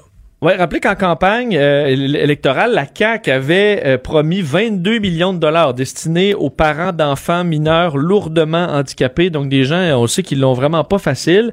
Et lors du dépôt du premier budget euh, de la CAQ, ben il y avait pas de montant qui était là pour eux, ils n'obtenaient pas l'aide promise. Ça avait évidemment fait sortir beaucoup de ces parents en disant que ben eux étaient très déçus évidemment du, du budget et de voir que cette promesse de la CAQ n'avait pas été respectée pour l'instant. Euh, bien dans euh, dans la journée, on fait aujourd'hui, Daniel Mécan, ministre de la Santé, euh, rendait, bon, fait une rencontre avec Marie-France Baudry, fondatrice de Parents pour toujours, donc qui s'occupe entre autres de, de ces cas-là. Et la ministre de la Santé a promis de révéler d'ici un mois de quelle manière son gouvernement allait euh, leur euh, venir en aide. Et euh, donc, on dit pour les gens, là, vous n'aurez pas à attendre jusqu'au prochain budget pour savoir qu'est-ce qu'il en est, parce que les parents, d'ailleurs, représentés par cette femme, disaient, on va savoir exactement où on s'en va. C'est ce qu'elle a demandé. Nos familles ne veulent plus être dans la brume et juste attendre que peut-être le gouvernement va nous sortir quelque chose. Eux demandent, entre autres, que les parents d'adultes lourdement handicapés demandent, reçoivent le même montant que euh, des familles d'accueil qui gardent des enfants handicapés. Donc, ça représente quand même une somme de 50 000 dollars euh, non imposables. Alors, eux disent, si une, famille d'accueil s'occupe d'un enfant handicapé, qu'ils ont, ils ont droit à ce montant-là, pourquoi nous, on n'y aurait pas droit? Alors, est-ce que la ministre ira de l'avant avec ça? C'est ce qu'on devrait savoir euh, d'ici un mois. Ouais. Sécurité à la Maison Blanche, il y a un lanceur d'alerte qui dit que il s'est passé des choses quoi un peu irrégulières? Oui, Trisha Newbold, euh, donc euh, qui, euh, bon, dans une lettre envoyée à la Maison Blanche, dénonce le fait que plusieurs personnes, et faut dire que certains médias avaient eu des histoires similaires, comme quoi on a, délivré à 25 responsables euh, de la présidence américaine des euh, ce qu'on appelle une habilitation secret défense, donc une autorisation euh, à pouvoir avoir des informations top secrètes au mépris de la sécurité nationale. Donc ce qu'on explique dans ce ce document, c'est que les les bon d'ailleurs les ces 25 personnes qui ne sont pas nommées là, ont ont des ah, bon ont obtenu ces habilitations là contre l'avis des experts, donc des avis défavorables. C'est d'ailleurs des avis de cette dame, Tricia Noble, qui dit avoir émis des avis défavorables pour au moins une dizaine de demandes d'habilitation qui ont ensuite été autorisées, euh, que c'était des, décisions qui ne servaient pas les meilleurs intérêts de la sécurité nationale. On sait que c'était le cas là, pour certains, comme la fille du président euh, Ivanka, son mari euh, Jared Kushner. Donc, ça avait fait beaucoup jaser des gens qui disaient, ben, attends un peu, là, Monsieur le Président, on va pas donner cette habilitation secret défense à, à, votre, à votre genre. Mais si le président l'exige, je pense qu'ils ont comme pas le choix. Hein? Ben, c'est un, c'est un peu ça, mais est-ce que peut-être au niveau éthique, euh, il y en a d'autres aussi qui, en dessous du président, ont peut-être passé euh, rapidement au-dessus des avis de certains experts. Euh, donc, une commission qui a d'ailleurs mis en demeure l'ex-directeur du service de sécurité du personnel, Carl Klein, qui a passé outre certains avis euh, défavorables. Donc, on passe la commission de contrôle de la Chambre des représentants. Alors, une question à savoir, est-ce qu'on a donné le feu vert un peu trop vite sans s'occuper de l'avis des services de sécurité? Ben, ça embarrasse, disons, la présidence quand même. Et Vincent, on l'a dit plus tôt dans l'émission, le Parti conservateur qui veut paralyser la Chambre des communes pour forcer une enquête sur euh, l'affaire SNC euh, Lavalin. Oui, on se souvient qu'au lendemain du budget, les conservateurs avaient euh, bon été embarqués dans une série de votes, plus de 200 votes, euh, dans le but justement de punir ou de forcer les libéraux à euh, faire enquête sur l'affaire SNC-Lavalin.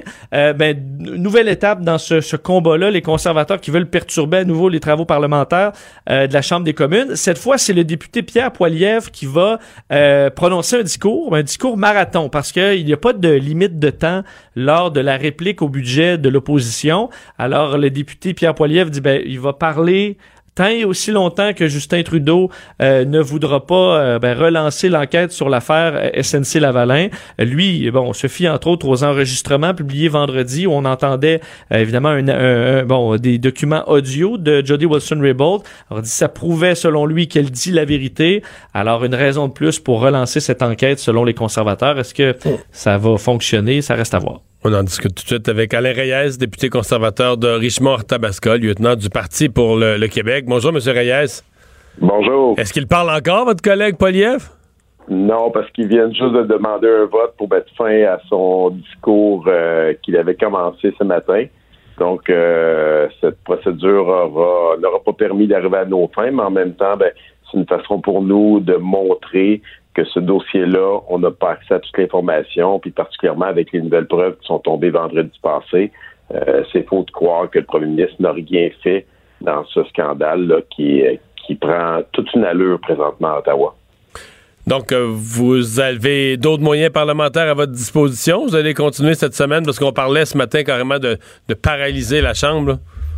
Ben, en ce moment, on va prendre tous les moyens pour obliger ce gouvernement. Puis on le sait, là, puis aujourd'hui, pendant la période de questions, euh, je posais la question au premier ministre si, avec les nouveaux documents, les nouvelles preuves, lui qui dit justement que toute la lumière a été faite, que le comité de justice a fait ce qu'il avait à faire, qu'on sait très bien que les libéraux l'ont contrôlé, euh, n'ont pas fait entendre tous les témoins. Mais ben là, on a, en plus de l'ancienne procureure générale, l'ancienne ministre Judy Wilson-Raybould, qui est toujours libérale encore jusqu'à preuve du contraire, euh, on a maintenant Gerald Butt qui vient de déposer des nouveaux documents pour éclaircir la situation. Donc, si c'est vrai que tout est fait, pourquoi même son ancien secrétaire principal, qui était son ami, dépose d'autres documents? Donc, on dit au premier ministre, la lumière n'a pas été tout à fait faite comme il laisse sous-entendre. Euh, je rappelle que ce premier ministre avait dit au début que tout était faux. Quand les enregistrements audio 24 pages de documents écrits avec des preuves à l'appui démontrent clairement que le premier ministre a menti dans ce dossier-là. Puis euh, aujourd'hui, ce que j'ai répondu à la leader euh, du gouvernement qui me disait ben, les conservateurs, les conservateurs, on dit pas les conservateurs, c'est des députés libéraux eux-mêmes, dont Jody Wilson et James Philpott, deux anciennes ministres, qui disent clairement qu'il y a eu ingérence. qu'on fait juste euh, démontrer cette situation-là pour aller au bout du dossier. Mm-hmm. Autre sujet euh, important aujourd'hui à Ottawa, euh, là, ça touche, on, le suit peut-être un peu moins parce qu'au Québec, on avait déjà le marché du carbone depuis quelques années, mais c'est la mise en vigueur de la taxe carbone pour les quatre provinces qui n'en avaient pas déjà une. Oui, puis ça, les gens pensent que ça n'a pas d'impact parce qu'on a une bourse du carbone. Un, nous, on n'aura pas le droit au chèque du gouvernement au Québec parce qu'on a une bourse du carbone, donc on est. Oui, parce que les, quatre provinces qui sont les quatre provinces qui sont couvertes par le programme fédéral parce que leur province n'a rien fait, les citoyens reçoivent un chèque en retour. Les Québécois peuvent être jaloux de ça, là. Oui, tout à fait. Donc, un chèque pour essayer de compenser l'impact parce qu'il y a un impact direct. Puis je pense que ça prend juste des libéraux pour penser qu'une taxe peut aider les citoyens. Donc, euh, c'est assez extraordinaire comme système. Et les gens pensent que parce que cette taxe-là, carbone, n'est pas euh, appliquée parce qu'on a la bourse carbone, ça n'a pas d'impact, parce que les gens ont l'image toujours du plein d'essence, ça se visualise bien. Mais cette taxe carbone va avoir de l'impact sur les coûts de tout ce que l'on achète, que l'on consomme comme citoyen. C'est pas vrai qu'une entreprise d'Ontario qui va transporter euh, un produit au Québec va payer plus cher son essence ne l'appliquera pas cette augmentation de coût sur le produit qu'on va acheter. Donc la nourriture, les, produits qu'on a besoin cosmétiques ou d'hygiène ou de n'importe quel autre produit qu'on peut avoir besoin d'acheter, construire une maison avec des matériaux qui doivent se déplacer dans des camions, dans des trains. Donc tout ça va avoir de l'impact. Puis le gouvernement essaie de faire croire aux gens que cette taxe va diminuer les gaz à effet de serre quand c'est démontré en Colombie-Britannique qu'ils ont la plus grosse taxe carbone, il n'y a aucune diminution des gaz à effet de serre dans les dernières années. Mais là, on est confiant qu'on va l'augmenter. Là, on va l'augmenter d'année en année jusqu'en 2022. À un moment donné, ça va finir par ça va finir par grimper le prix de l'essence suffisamment pour euh, avoir un impact. Vous y croyez pas ou vous voulez pas ça? Ben honnêtement, j'y crois pas du tout, puis ça va loin. Là. Les documents qu'on a eu accès démontrent que le gouvernement va aller jusqu'à 300 dollars la tonne, qui revient à 60 sous le litre de plus. Moi, en tout cas, j'ai hâte de voir un député libéral qui va se lever là, devant les citoyens, dans les caméras, qui va dire Moi, j'augmente le litre d'essence de 60 sous. Puis je pense que c'est bon pour les citoyens. On va dire quand le prix d'essence baisse de 4-5 sous, on voit des fils de personnes qui remplissent leur, euh, leur qui, qui, stationnent là, pour aller remplir leur véhicule on, a besoin de cette essence-là, qu'on le veuille ou qu'on le veuille pas. La grande majorité des citoyens ont encore besoin de consommer ce produit-là, même si c'est pas le meilleur produit, même si c'est pas l'alternative parfaite qu'on aurait besoin. Donc, je pense que c'est pas en taxant les gens qu'on va y arriver. Puis ces gens-là payent présentement avec une mesure qui n'a aucune, qui n'a jamais démontré son efficacité pour améliorer l'environnement.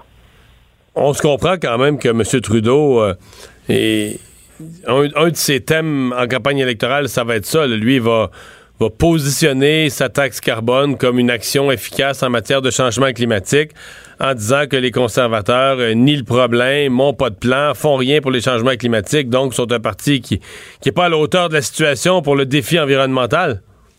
Ben, la réponse, il va l'avoir assez, assez rapidement. On a déjà annoncé qu'on aurait une plateforme verte, une plateforme qui ne taxera pas mais plutôt qui va soutenir les initiatives, donc une approche qui est tota-, totalement euh, différente et opposée à celle de ce gouvernement-là. Puis j'invite les premiers à nous déposer sa plateforme verte parce que c'est pas vrai qu'une taxe est une plateforme verte. C'est ça qui est aberrant que ce gouvernement-là essaie de faire croire aux citoyens, et je ne crois pas que ça va marcher sincèrement, qu'une taxe est une plateforme verte. On va dire, on parle de un, premièrement, d'un aspect des gaz à effet de serre. On parle pas de la qualité de l'eau, on parle pas de la qualité des forêts, on parle pas des enjeux de déplacement.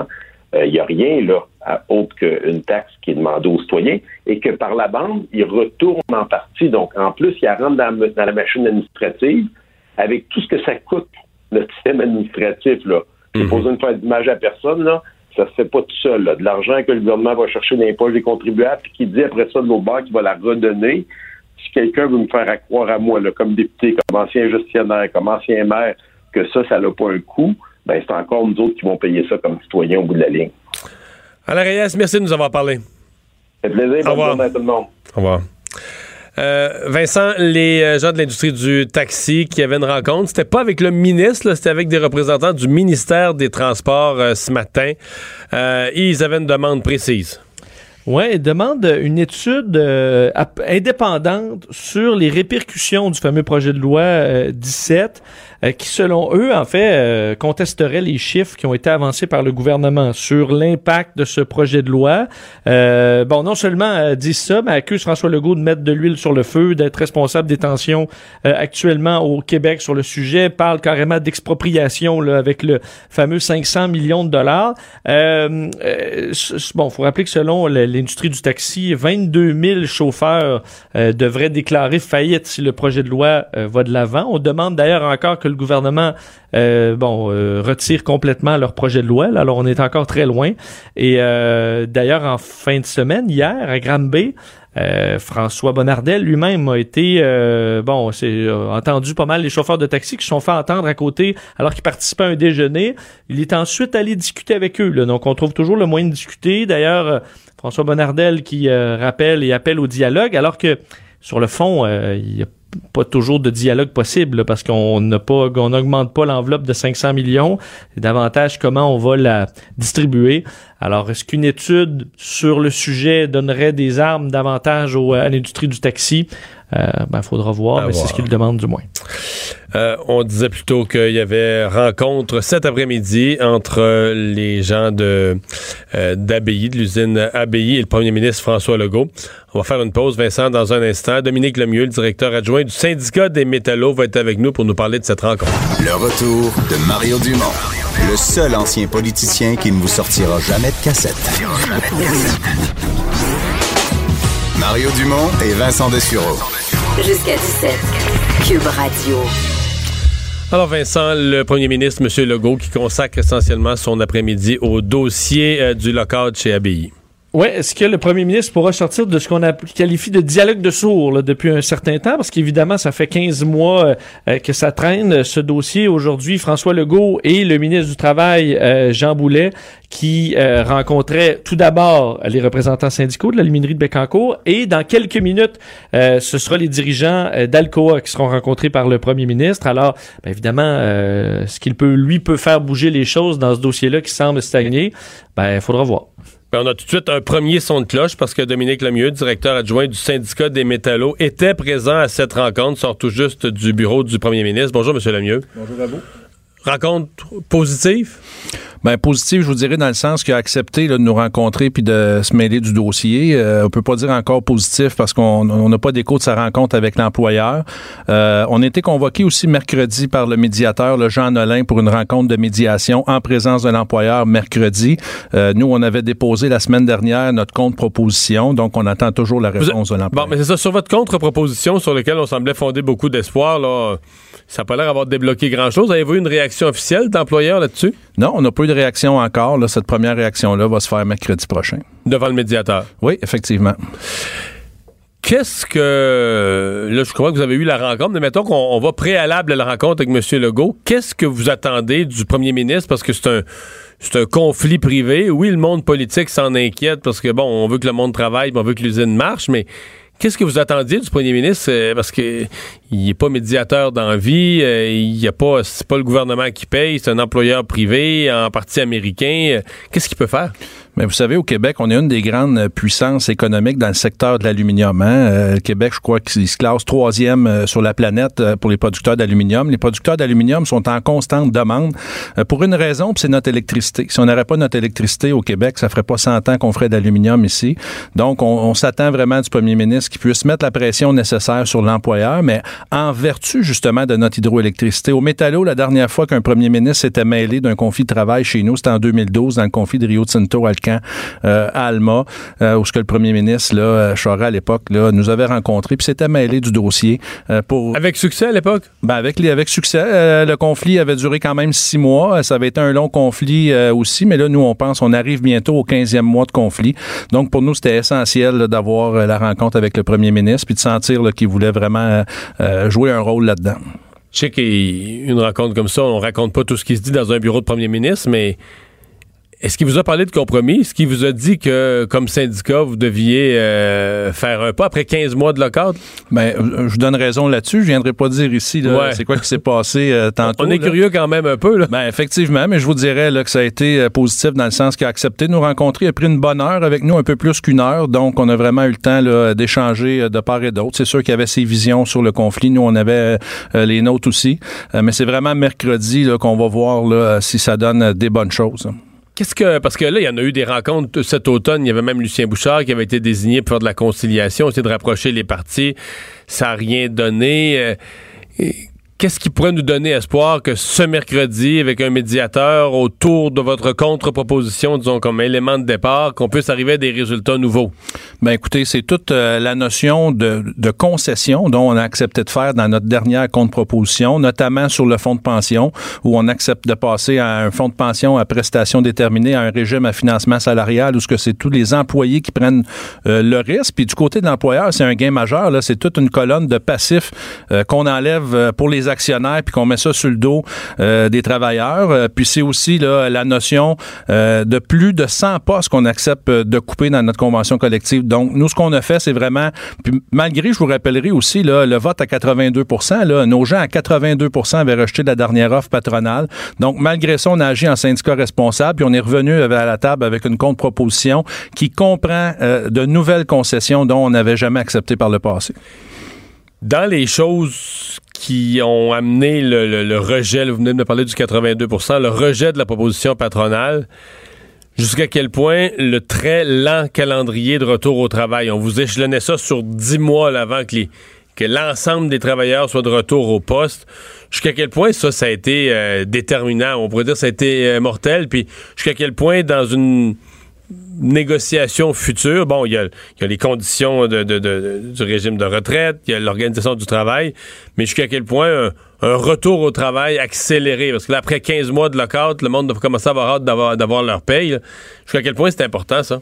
Bien, c'est important. Oui, c'est important. Je vous dirais qu'il y a quand même des gens qui ont voté contre euh, l'offre de l'employeur à cause du protocole, mais je vous dirais que la très grande majorité aussi, il n'y a pas juste le protocole. On entend souvent parler dans les médias, le protocole, le protocole, mais il y a tout le contenu de la convention collective aussi euh, qui n'a pas été négocié. La question des salaires, on n'en a pas parlé, mais d'emblée, on n'avait jamais parlé des augmentations de salaire à table de négo. La dernière offre que l'employeur nous a fait, là, ça nous convient. On, on veut passer à autre chose, puis on veut vraiment avoir une entente. C'est pas salarial, là. Non, c'est pas salarial. Puis je vous rappelle, là, la première offre que l'employeur nous a faite euh, sur, le, sur, le salaire, les conditions salariales, là, on l'accepte. Ça, c'est correct. Euh, nos gens, on a des bonnes conditions de travail. On s'en cachera pas. Là. On viendra pas dire que c'est pas des bons emplois. C'est des très bons emplois. Mais par contre, le reste de la convention collective aussi là, est vraiment, est vraiment important. Donc, est-ce qu'on. C'est trop gros de dire que la, la rencontre ou les doubles rencontres de M. Legault après-midi quoi, font renaître un espoir avec la rencontre mercredi chez le médiateur? Ben, je ne parlerai pas d'espoir là euh, à ce moment-ci, mais c'est vraiment mercredi après la rencontre avec, avec le médiateur. La façon dont la compagnie va nous faire son retour aussi. On a vraiment lancé un message positif à l'employeur, donc on s'attend à, un retour positif aussi de sa part. Euh, 15 mois d'arrêt. Je connais pas le montant. Je sais qu'il y a un fonds de, grève, donc les, les, travailleurs reçoivent pas euh, zéro. Mais euh, le salaire moyen chez vous est aux alentours un petit peu plus en haut de 90 000. 15 mois d'arrêt, vous ne retrouverez jamais cet argent-là. Peu importe les conditions de la future convention, euh, ce que vous, ce que vous allez avoir perdu durant cette année-là ou une année et demie, là, vous ne verrez jamais cet argent-là. C'est perdu pour la vie, non? Je suis d'accord avec vous. C'est pour ça qu'on d'ailleurs qu'on avait décidé de ne pas déclarer la grève à, ce moment-là. Puis quand nos membres ont rejeté euh, l'offre en euh, v'là, 15 mois, là, on avait d'ailleurs dit à l'employeur qu'on ne déclenchera pas une grève. Mais à l'inverse aussi, l'employeur, tout l'argent qu'il a perdu et aussi tout l'argent du redémarrage, comment vous pensez que ça va coûter redémarrer une aluminerie comme ça? Ça va coûter une fortune. Donc là-dedans, malheureusement, il y a deux perdants. Puis ces deux perdants-là, c'est à cause de la décision de l'employeur de décréter un lockout il y a 15 mois de ça. Ben, on va surveiller les, développements. on sent que c'est une semaine euh, peut-être cruciale. Dominique Lemieux, directeur adjoint du syndicat des métallos. Merci d'être passé dans nos studios. Merci à vous, M. Dumont. Au revoir. Merci. Mario Dumont, l'analyste politique le plus connu au Québec. Cube Radio. Et on enchaîne tout de suite avec euh, Emmanuel euh, Latraverse. bonjour, Emmanuel. Bonjour. Alors, euh, bon, euh, la semaine passée, fin de la semaine, on se demandait qu'est-ce qu'il y avait dans les enregistrements, dans l'enregistrement et les documents de Mme Wilson-Raybould. Là, la nouvelle question cette semaine, c'est qu'est-ce qui va arriver avec Mme Wilson-Raybould elle-même? Je peux vous dire qu'on sent, là, euh, je dirais, l'exaspération, la colère et la lassitude chez les députés libéraux en ce moment. Euh, ça fait depuis euh, le milieu de l'après-midi que circule l'idée potentielle d'un caucus spécial pour trancher sur le sort des deux euh, députés. vous savez, aujourd'hui, ce matin, il y a plein, à la rentrée de la période des questions, il y a plein de députés Wayneaster qui dit que ça faisait longtemps qu'elles auraient dû être chassées du caucus. Alexandra Mendes, sur la rive sud de Montréal, qui dit quand il n'y a plus de confiance ça, il n'y a aucune raison pour elle de rester là. Même les députés qui étaient plus euh, euh, circonspects, je vous dirais, dans, leurs commentaires, voyaient dans le fait que Mme Jodie Wilson-Raybould ait enregistré le greffier à son insu, euh, un, un, bris de confiance, un bris éthique absolument impardonnable. Euh, Mark Miller, le député du centre-ville à Montréal, a même dit que c'était ignoble. Et donc, on sent qu'elles sont comme sur un siège éjectable. Il faut que je vous décrive la scène. Ça n'a pas empêché la période des questions d'avoir lieu. Et à la période des questions, elle, elle est encore là. Hein, faut pas se leurrer, là. Elle est assise dans sa chaise, dans la première rangée, avec son téléphone. Elle écrit, elle texte, elle prend des notes et avec un regard stoïque. Et tous les autres sont assis avec un regard de fatigue de répondre aux questions inlassables les unes après les autres des députés conservateurs qui ont même plus besoin de se forcer finalement là, maintenant là, pour poser des questions brillantes. C'est comme un supplice de la goutte là, qui se qui se qui se poursuit. Euh, moi, je peine à voir comment euh, elles peuvent rester euh, au caucus. Il s'agit de voir comment ça va se faire parce qu'on sait que M. Trudeau, lui, veut pas avoir l'air de les avoir punis. Hein? Alors, ah le scénario qui circule, c'est que peut-être que M. Trudeau sortirait de la réunion du caucus au moment où le choix aurait lieu, justement pour dire que c'est l'ensemble du caucus libéral qui a tranché et non le premier ministre lui-même. Euh, je suis pas sûre quel signal de leadership ça envoie, là, mais en tout cas, euh, on sent qu'on veut vraiment en finir avec ça. On dit, puis moi, je, même si elles sont chassées du caucus, je vois pas en quoi ça va vraiment euh, réparer les pots cassés là, pour l'image du Parti libéral après huit semaines de torture. Là. Ouais. Mais, mais, ouais. Mais s'il y avait vraiment une crainte, tu sais, cette notion d'un martyr, c'est tellement puissant en actualité, tu sais. Mais bon, euh, je suppose qu'il y, a un point de rupture où on se dit euh, une personne ne peut plus faire plus de dommages, mais on essaie quand même en politique de pas créer de martyr parce qu'on dit un martyr finit toujours par revenir sur ton chemin, se présenter pour un autre parti ou revenir sur. Mais c'est sûr, mais peu importe ce qui arrive, elle va être définie comme une martyr. Que ce soit M. Trudeau qui la chasse ou le reste du caucus. Mais le problème, je vous donne un exemple. La semaine dernière, la pas la semaine dernière, la Chambre ne pas, mais la semaine d'avant, euh, lors euh, des caucus régionaux, cet enjeu-là a été abordé. Donc, c'est chaque province les députés entre eux. Et par exemple, au caucus de l'Ontario, où on a sérieusement euh, questionné Mme Philpott, ça a été une discussion très, très, très tendue.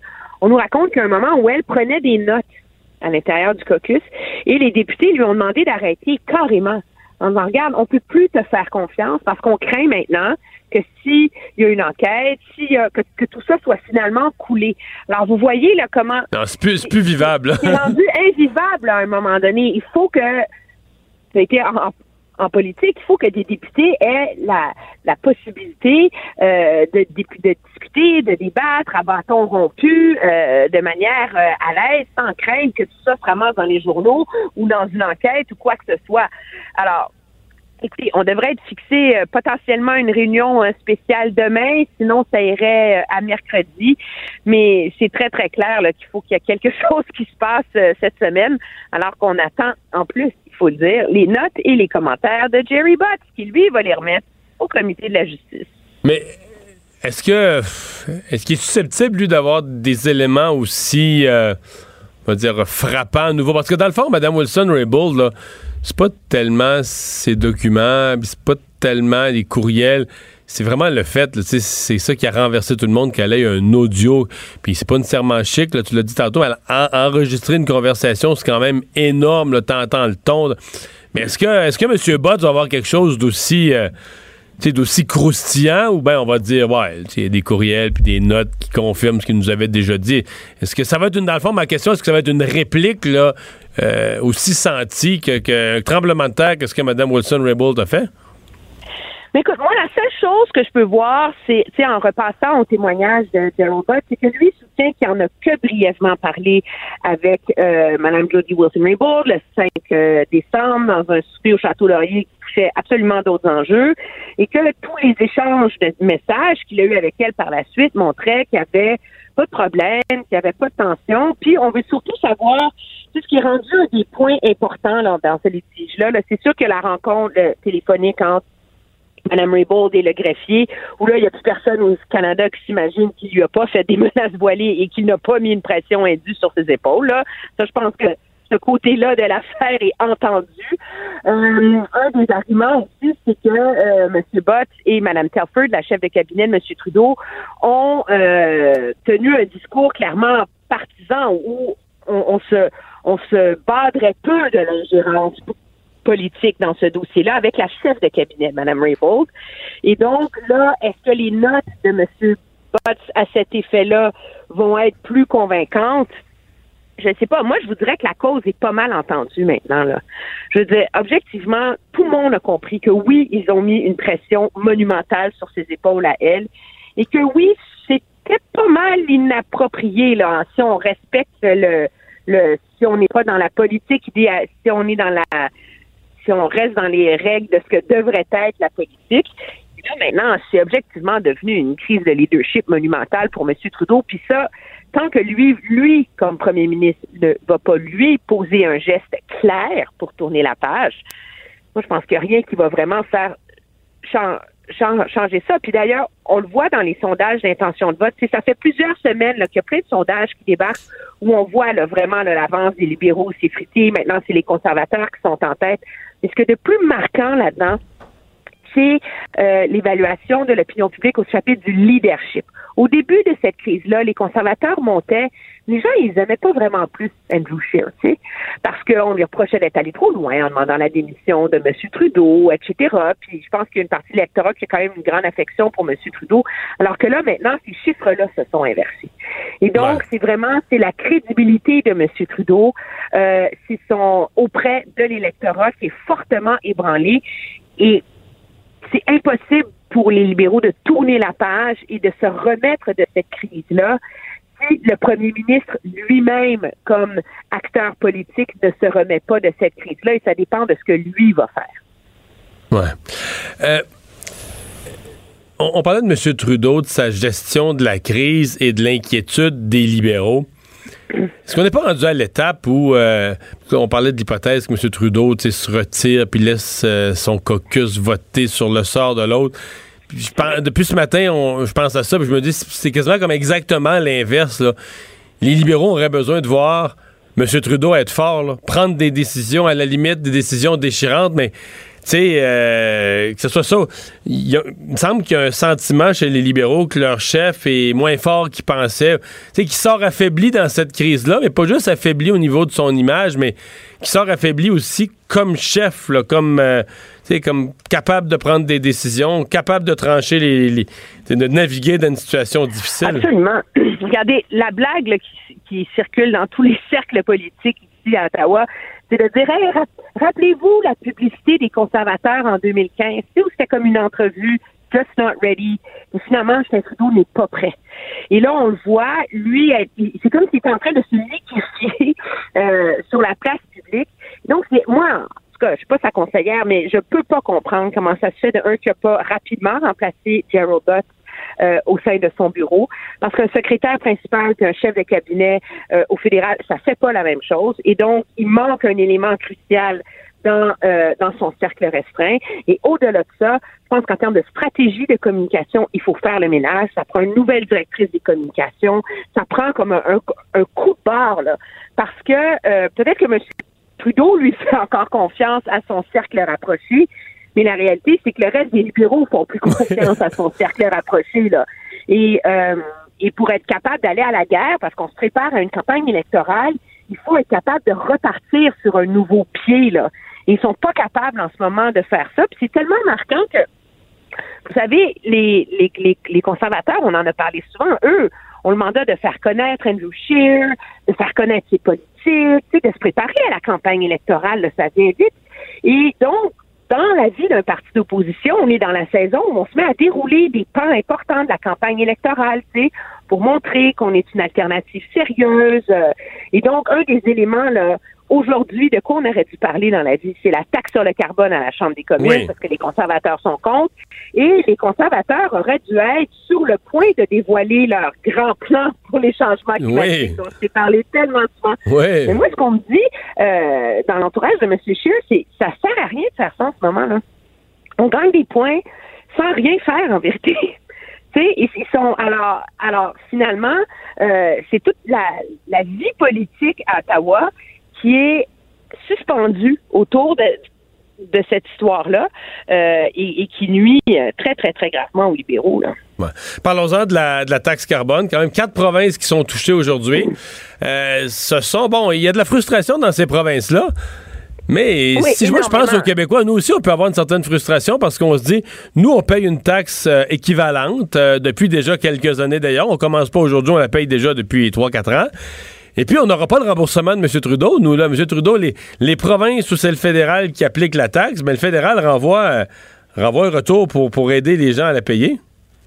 Ben oui, je voyais, j'ai un collègue qui a fait ses impôts en Ontario déjà et qui dit Ah, moi, c'est génial, je vais avoir 300 dollars de retour d'impôt ben pour payer 4 sous de plus.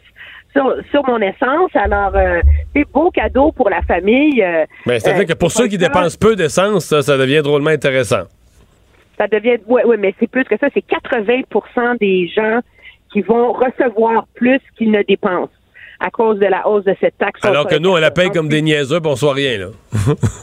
Oui, mais nous, l'argent, c'est un choix politique de notre gouvernement. Ça va dans un fonds vert. Oui, puis c'est tellement bien dépensé là, que c'est rassurant. Oui, non, mais fais-toi-en pas la CAQ qui vont faire le ménage là-dedans. oui, oui, oui, oui. Ce qui est fou, c'est que euh, Angus Reid avait un sondage il y a quelques jours où la campagne contre la taxe sur le carbone a été tellement efficace de la part, bon, bien sûr, des premiers ministres conservateurs qui sont opposés en Saskatchewan, Manitoba, Ontario, etc., qu'il y a 80% des citoyens dans, cette, dans ces provinces-là qui croyaient que leur essence coûtait plus cher à cause de la taxe sur le carbone dans les mois derniers, même si elle n'était pas encore en vigueur.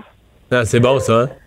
Alors, vous rendez-vous compte que l'astuce du chèque de 300 dollars là du gouvernement pour compenser les gens là, c'est comme c'est comme jeter des perles au, au, pourceau là. la, la cause a été entendue par ces gens-là et là le gouvernement en plus est absolument incapable de contrer ce discours-là. Mais bon, oui, l'essence coûte euh, est supposée coûter plus cher en Ontario, en Alberta, en Saskatchewan et tout ça. Sauf que il semble que les prix de l'essence aient baissé et que donc, malgré tout, il faut un peu moins cher. Encore que j'ai pas pu vérifier. Je suis pas allé faire mon plein d'essence ce matin. Merci beaucoup, Emmanuel. Ça me fait plaisir. Au revoir. On va enchaîner avec quelques nouvelles, euh, Vincent, qui sont à, surveiller. Il y a eu aujourd'hui euh, manifestation euh, des gens autour du train à deux montagnes parce que on est on, bon, on, est à la fois choqué, à la fois inquiet pour la suite des choses, des, des travaux, de l'impact des travaux du REM. Oui, certains qui vont qui sont vraiment perdants, il faut dire, dans ces dans ces travaux-là, parce que euh, bon, ils se sont présentés aujourd'hui euh, pour, pour manifester euh, une centaine de clients des lignes de train de banlieue de Montagnes et Mascouche euh, qui étaient à la gare centrale pour déplorer ce qui, eux et selon eux, là, une baisse importante de leur qualité de vie pendant l'arrêt de leur ligne lors des, de la construction. Et certains avaient, on fait les, on fait le calcul à quel point ça représente du temps perdu de ne pas avoir l'accès euh, au, train. Euh, on dit, entre autres, à peu près 6 heures par semaine de temps volé avec mes enfants. C'est ce que disait euh, Caroline Villot, une des manifestantes qui était là. un autre qui disait là, sur les, les, prochaines années, calculer ça en heures additionnelles d'à peu près 200 jours complets. Euh, donc, ils devront passer euh, au, au, fil des ans, là, donc euh, dans, dans, le transport en commun ou bon coincés dans le trafic. alors, certains qui avaient pour le 1er avril des pancartes de poissons là, disant que c'était une blague aujourd'hui, donc en ce, ce, ce, ce, ce poisson d'avril. Alors, en disant que les mesures d'atténuation des autobus qui allaient les amener aux stations de métro, c'était pas suffisant. Alors, des gens qui vont qui vont égoutter un peu dans le avec la construction du REM. Ouais, euh, parle-moi de cette euh, déclaration là, de, euh, de, de, propriétaire de taxi de Lévis concernant François Legault, qui, qui, je pense, va provoquer des, des réactions. Là. Hein. Ouais, c'est toujours, on s'entend les comparaisons avec Adolf Hitler, c'est bien rare que c'est bien reçu. c'est rare que c'est génial aussi là. Ben, c'est ça. Le, propriétaire de Taxi Lévis, il s'appelle Hicham Berouel, a publié sur son euh, sur sa page euh, euh, Facebook, sur les réseaux sociaux, un message donc dénonçant François Legault et avec une photo où on lui a dessiné la moustache de Adolf Hitler. En fait, je lis son message. François Legault veut déposséder 10 000 familles sans aucune pitié. Cette semaine, M. Legault a exigé, des excuses de Luc Lavoie pour avoir comparé son élection à celle d'Adolf Hitler. Cette comparaison nous a touchés au plus profond de nous. Il est vrai que M. Legault a été élu, mais le fait qu'un gouvernement soit élu ne lui donne pas tous les droits. Alors, en signe de protestation et pour démontrer l'injustice dont nous sommes victimes, les chauffeurs de taxi vont porter une étoile de David jaune avec l'inscription taxi. Et là, il y a un petit point là, euh, qui dit en Seconde Guerre mondiale, les Juifs sont dépossédés de leurs biens. Une législation raciste est également adoptée. Ils sont ensuite enrôlés pour des travaux forcés par des gouvernements. Alors, lui, ce qu'il souhaite, c'est que les, les taxis euh, une étoile de David jaune, non, non, non. comme si le gouvernement Legault, euh, je veux dire, les les, euh, les identifiait. Mais je veux dire, c'est une dérape, c'est toute une dérape là. Euh, d'ailleurs, l'industrie n'a pas voulu réagir euh, là, euh, bon, vis-à-vis des appels, entre autres du, du journal. il a retiré sa publication dans les donc en milieu d'après-midi, mais évidemment, ça a été repris là, un peu partout. Alors, une drôle de drôle de publication, je te dirais. On va s'arrêter, on va aller à la pause. Vincent, nouveau collaborateur dans un ben instant qui va être avec nous dorénavant au sport, Dave Morissette. Le retour de Mario Dumont. Jusqu'à 17, parce qu'il ne prend rien à la légère. Il ne pèse jamais ses mots. Cube Radio. Nouveau collaborateur à partir d'aujourd'hui, de, ce lundi en sport. Euh, c'est Dave Morissette qui va être là. Salut Dave. Hey Mario, comment ça va? Hey, ça va super bien. On va se parler toute la semaine de cette semaine cruciale pour le Canadien. Après ça, la semaine prochaine, on va se parler du Canadien en série. Puis on va se parler du Canadien en série comme ça jusqu'au mois de juin.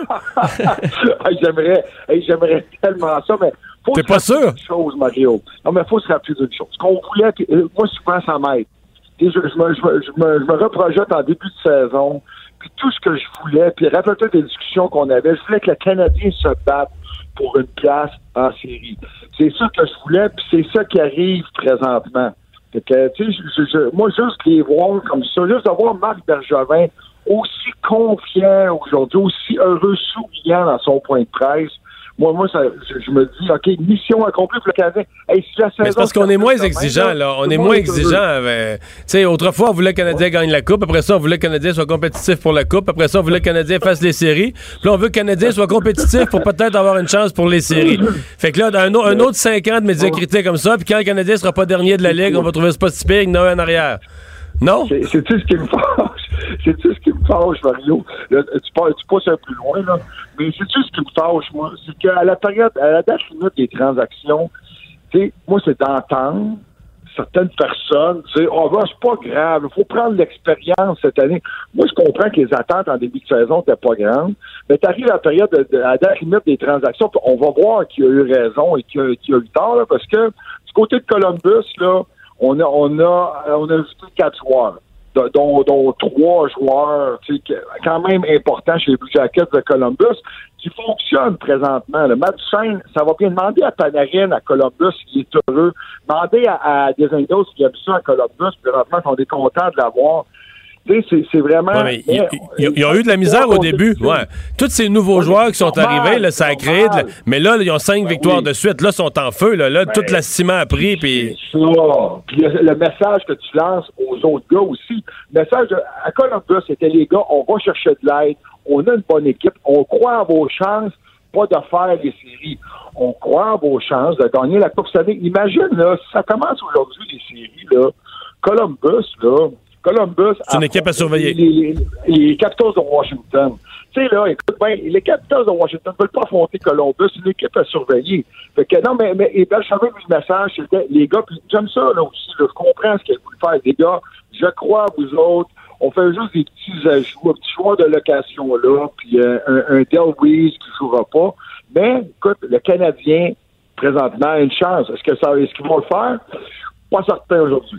Pas certain. Euh, Dave, peut-être dans les bonnes nouvelles, euh, Paul Byron s'était fait euh, sonner les, les, les, les- clochettes pas mal. S'il y a quelque chose que le Canadien a besoin, c'est d'avoir tout son monde. Et là, il était de retour à l'entraînement aujourd'hui.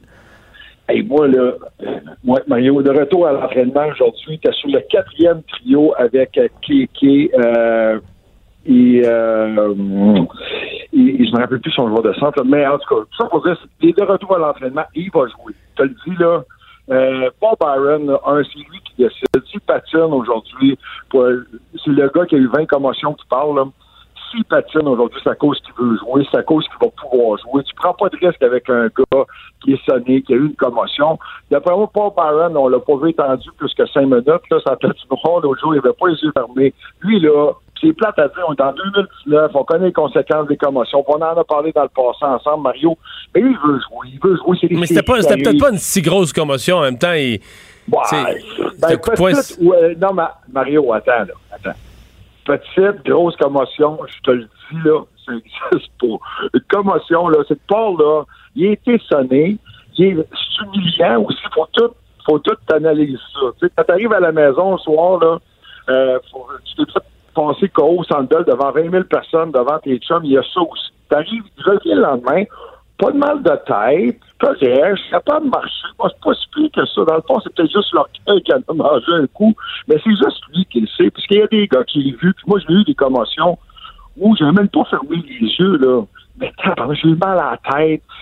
J'avais de la misère à me concentrer. Il y a des fois que je vomissais, je savais pas pourquoi. J'étais là, c'est sûr avec la commotion. Dans le salon, on savait pas. Pas Byron veut jouer. On a besoin de lui, puis oui, c'est une bonne nouvelle. Est-ce que je suis surpris de le voir jouer? Aussitôt, puis il y a des gens qui vont dire Ouais, mais là, les commotions, ça appartient à Paul Byron, c'est pas les médecins, c'est pas encore aujourd'hui les commotions, là, on sait pas trop. Là. Si lui, il ment, puis il veut absolument jouer, absolument il a mal à la tête, on va le voir, ça y appartient à lui. Bon. Là, euh, on peut faire des statistiques jusqu'à demain, mais le Canadien est, plus, plus aux commandes de son propre destin. C'est-à-dire que même si le Canadien... Mettons, on s'entend-tu qu'avec les trois matchs difficiles cette semaine, si le Canadien va chercher 4 points sur 6, c'est excellent, là. Mais même avec ça, on pourrait, pourrait, il pourrait gagner 4 points sur 6 puis toujours pas faire les séries. Faut, faut prier pour que les autres perdent. Ça, c'est toujours plate hein, quand tu contrôles plus ton destin. OK. Ce qui est le fun, là, voyez, ce qui est excitant, là, on va, on va vivre ça ensemble cette semaine, là, c'est que demain soir, là, les Blue Jackets sont en action contre Boston. Eux ont 94 points. Demain soir, la Caroline affronte Toronto. OK? Et, eux sont à 93 points. Les Canadiens à 92 affrontent le Lightning de Tampa Bay. OK? Fait que trois matchs, chaque équipe leur reste trois matchs. Moi, je pense que le Canadien va gagner demain contre Tampa. Ah oui? Hein? Ah, moi, je, pense, là, ça va être, je pense que c'est Pasquale dans les filets. Ils viennent de vivre un gros match émotif contre les, les, Capitals de Washington.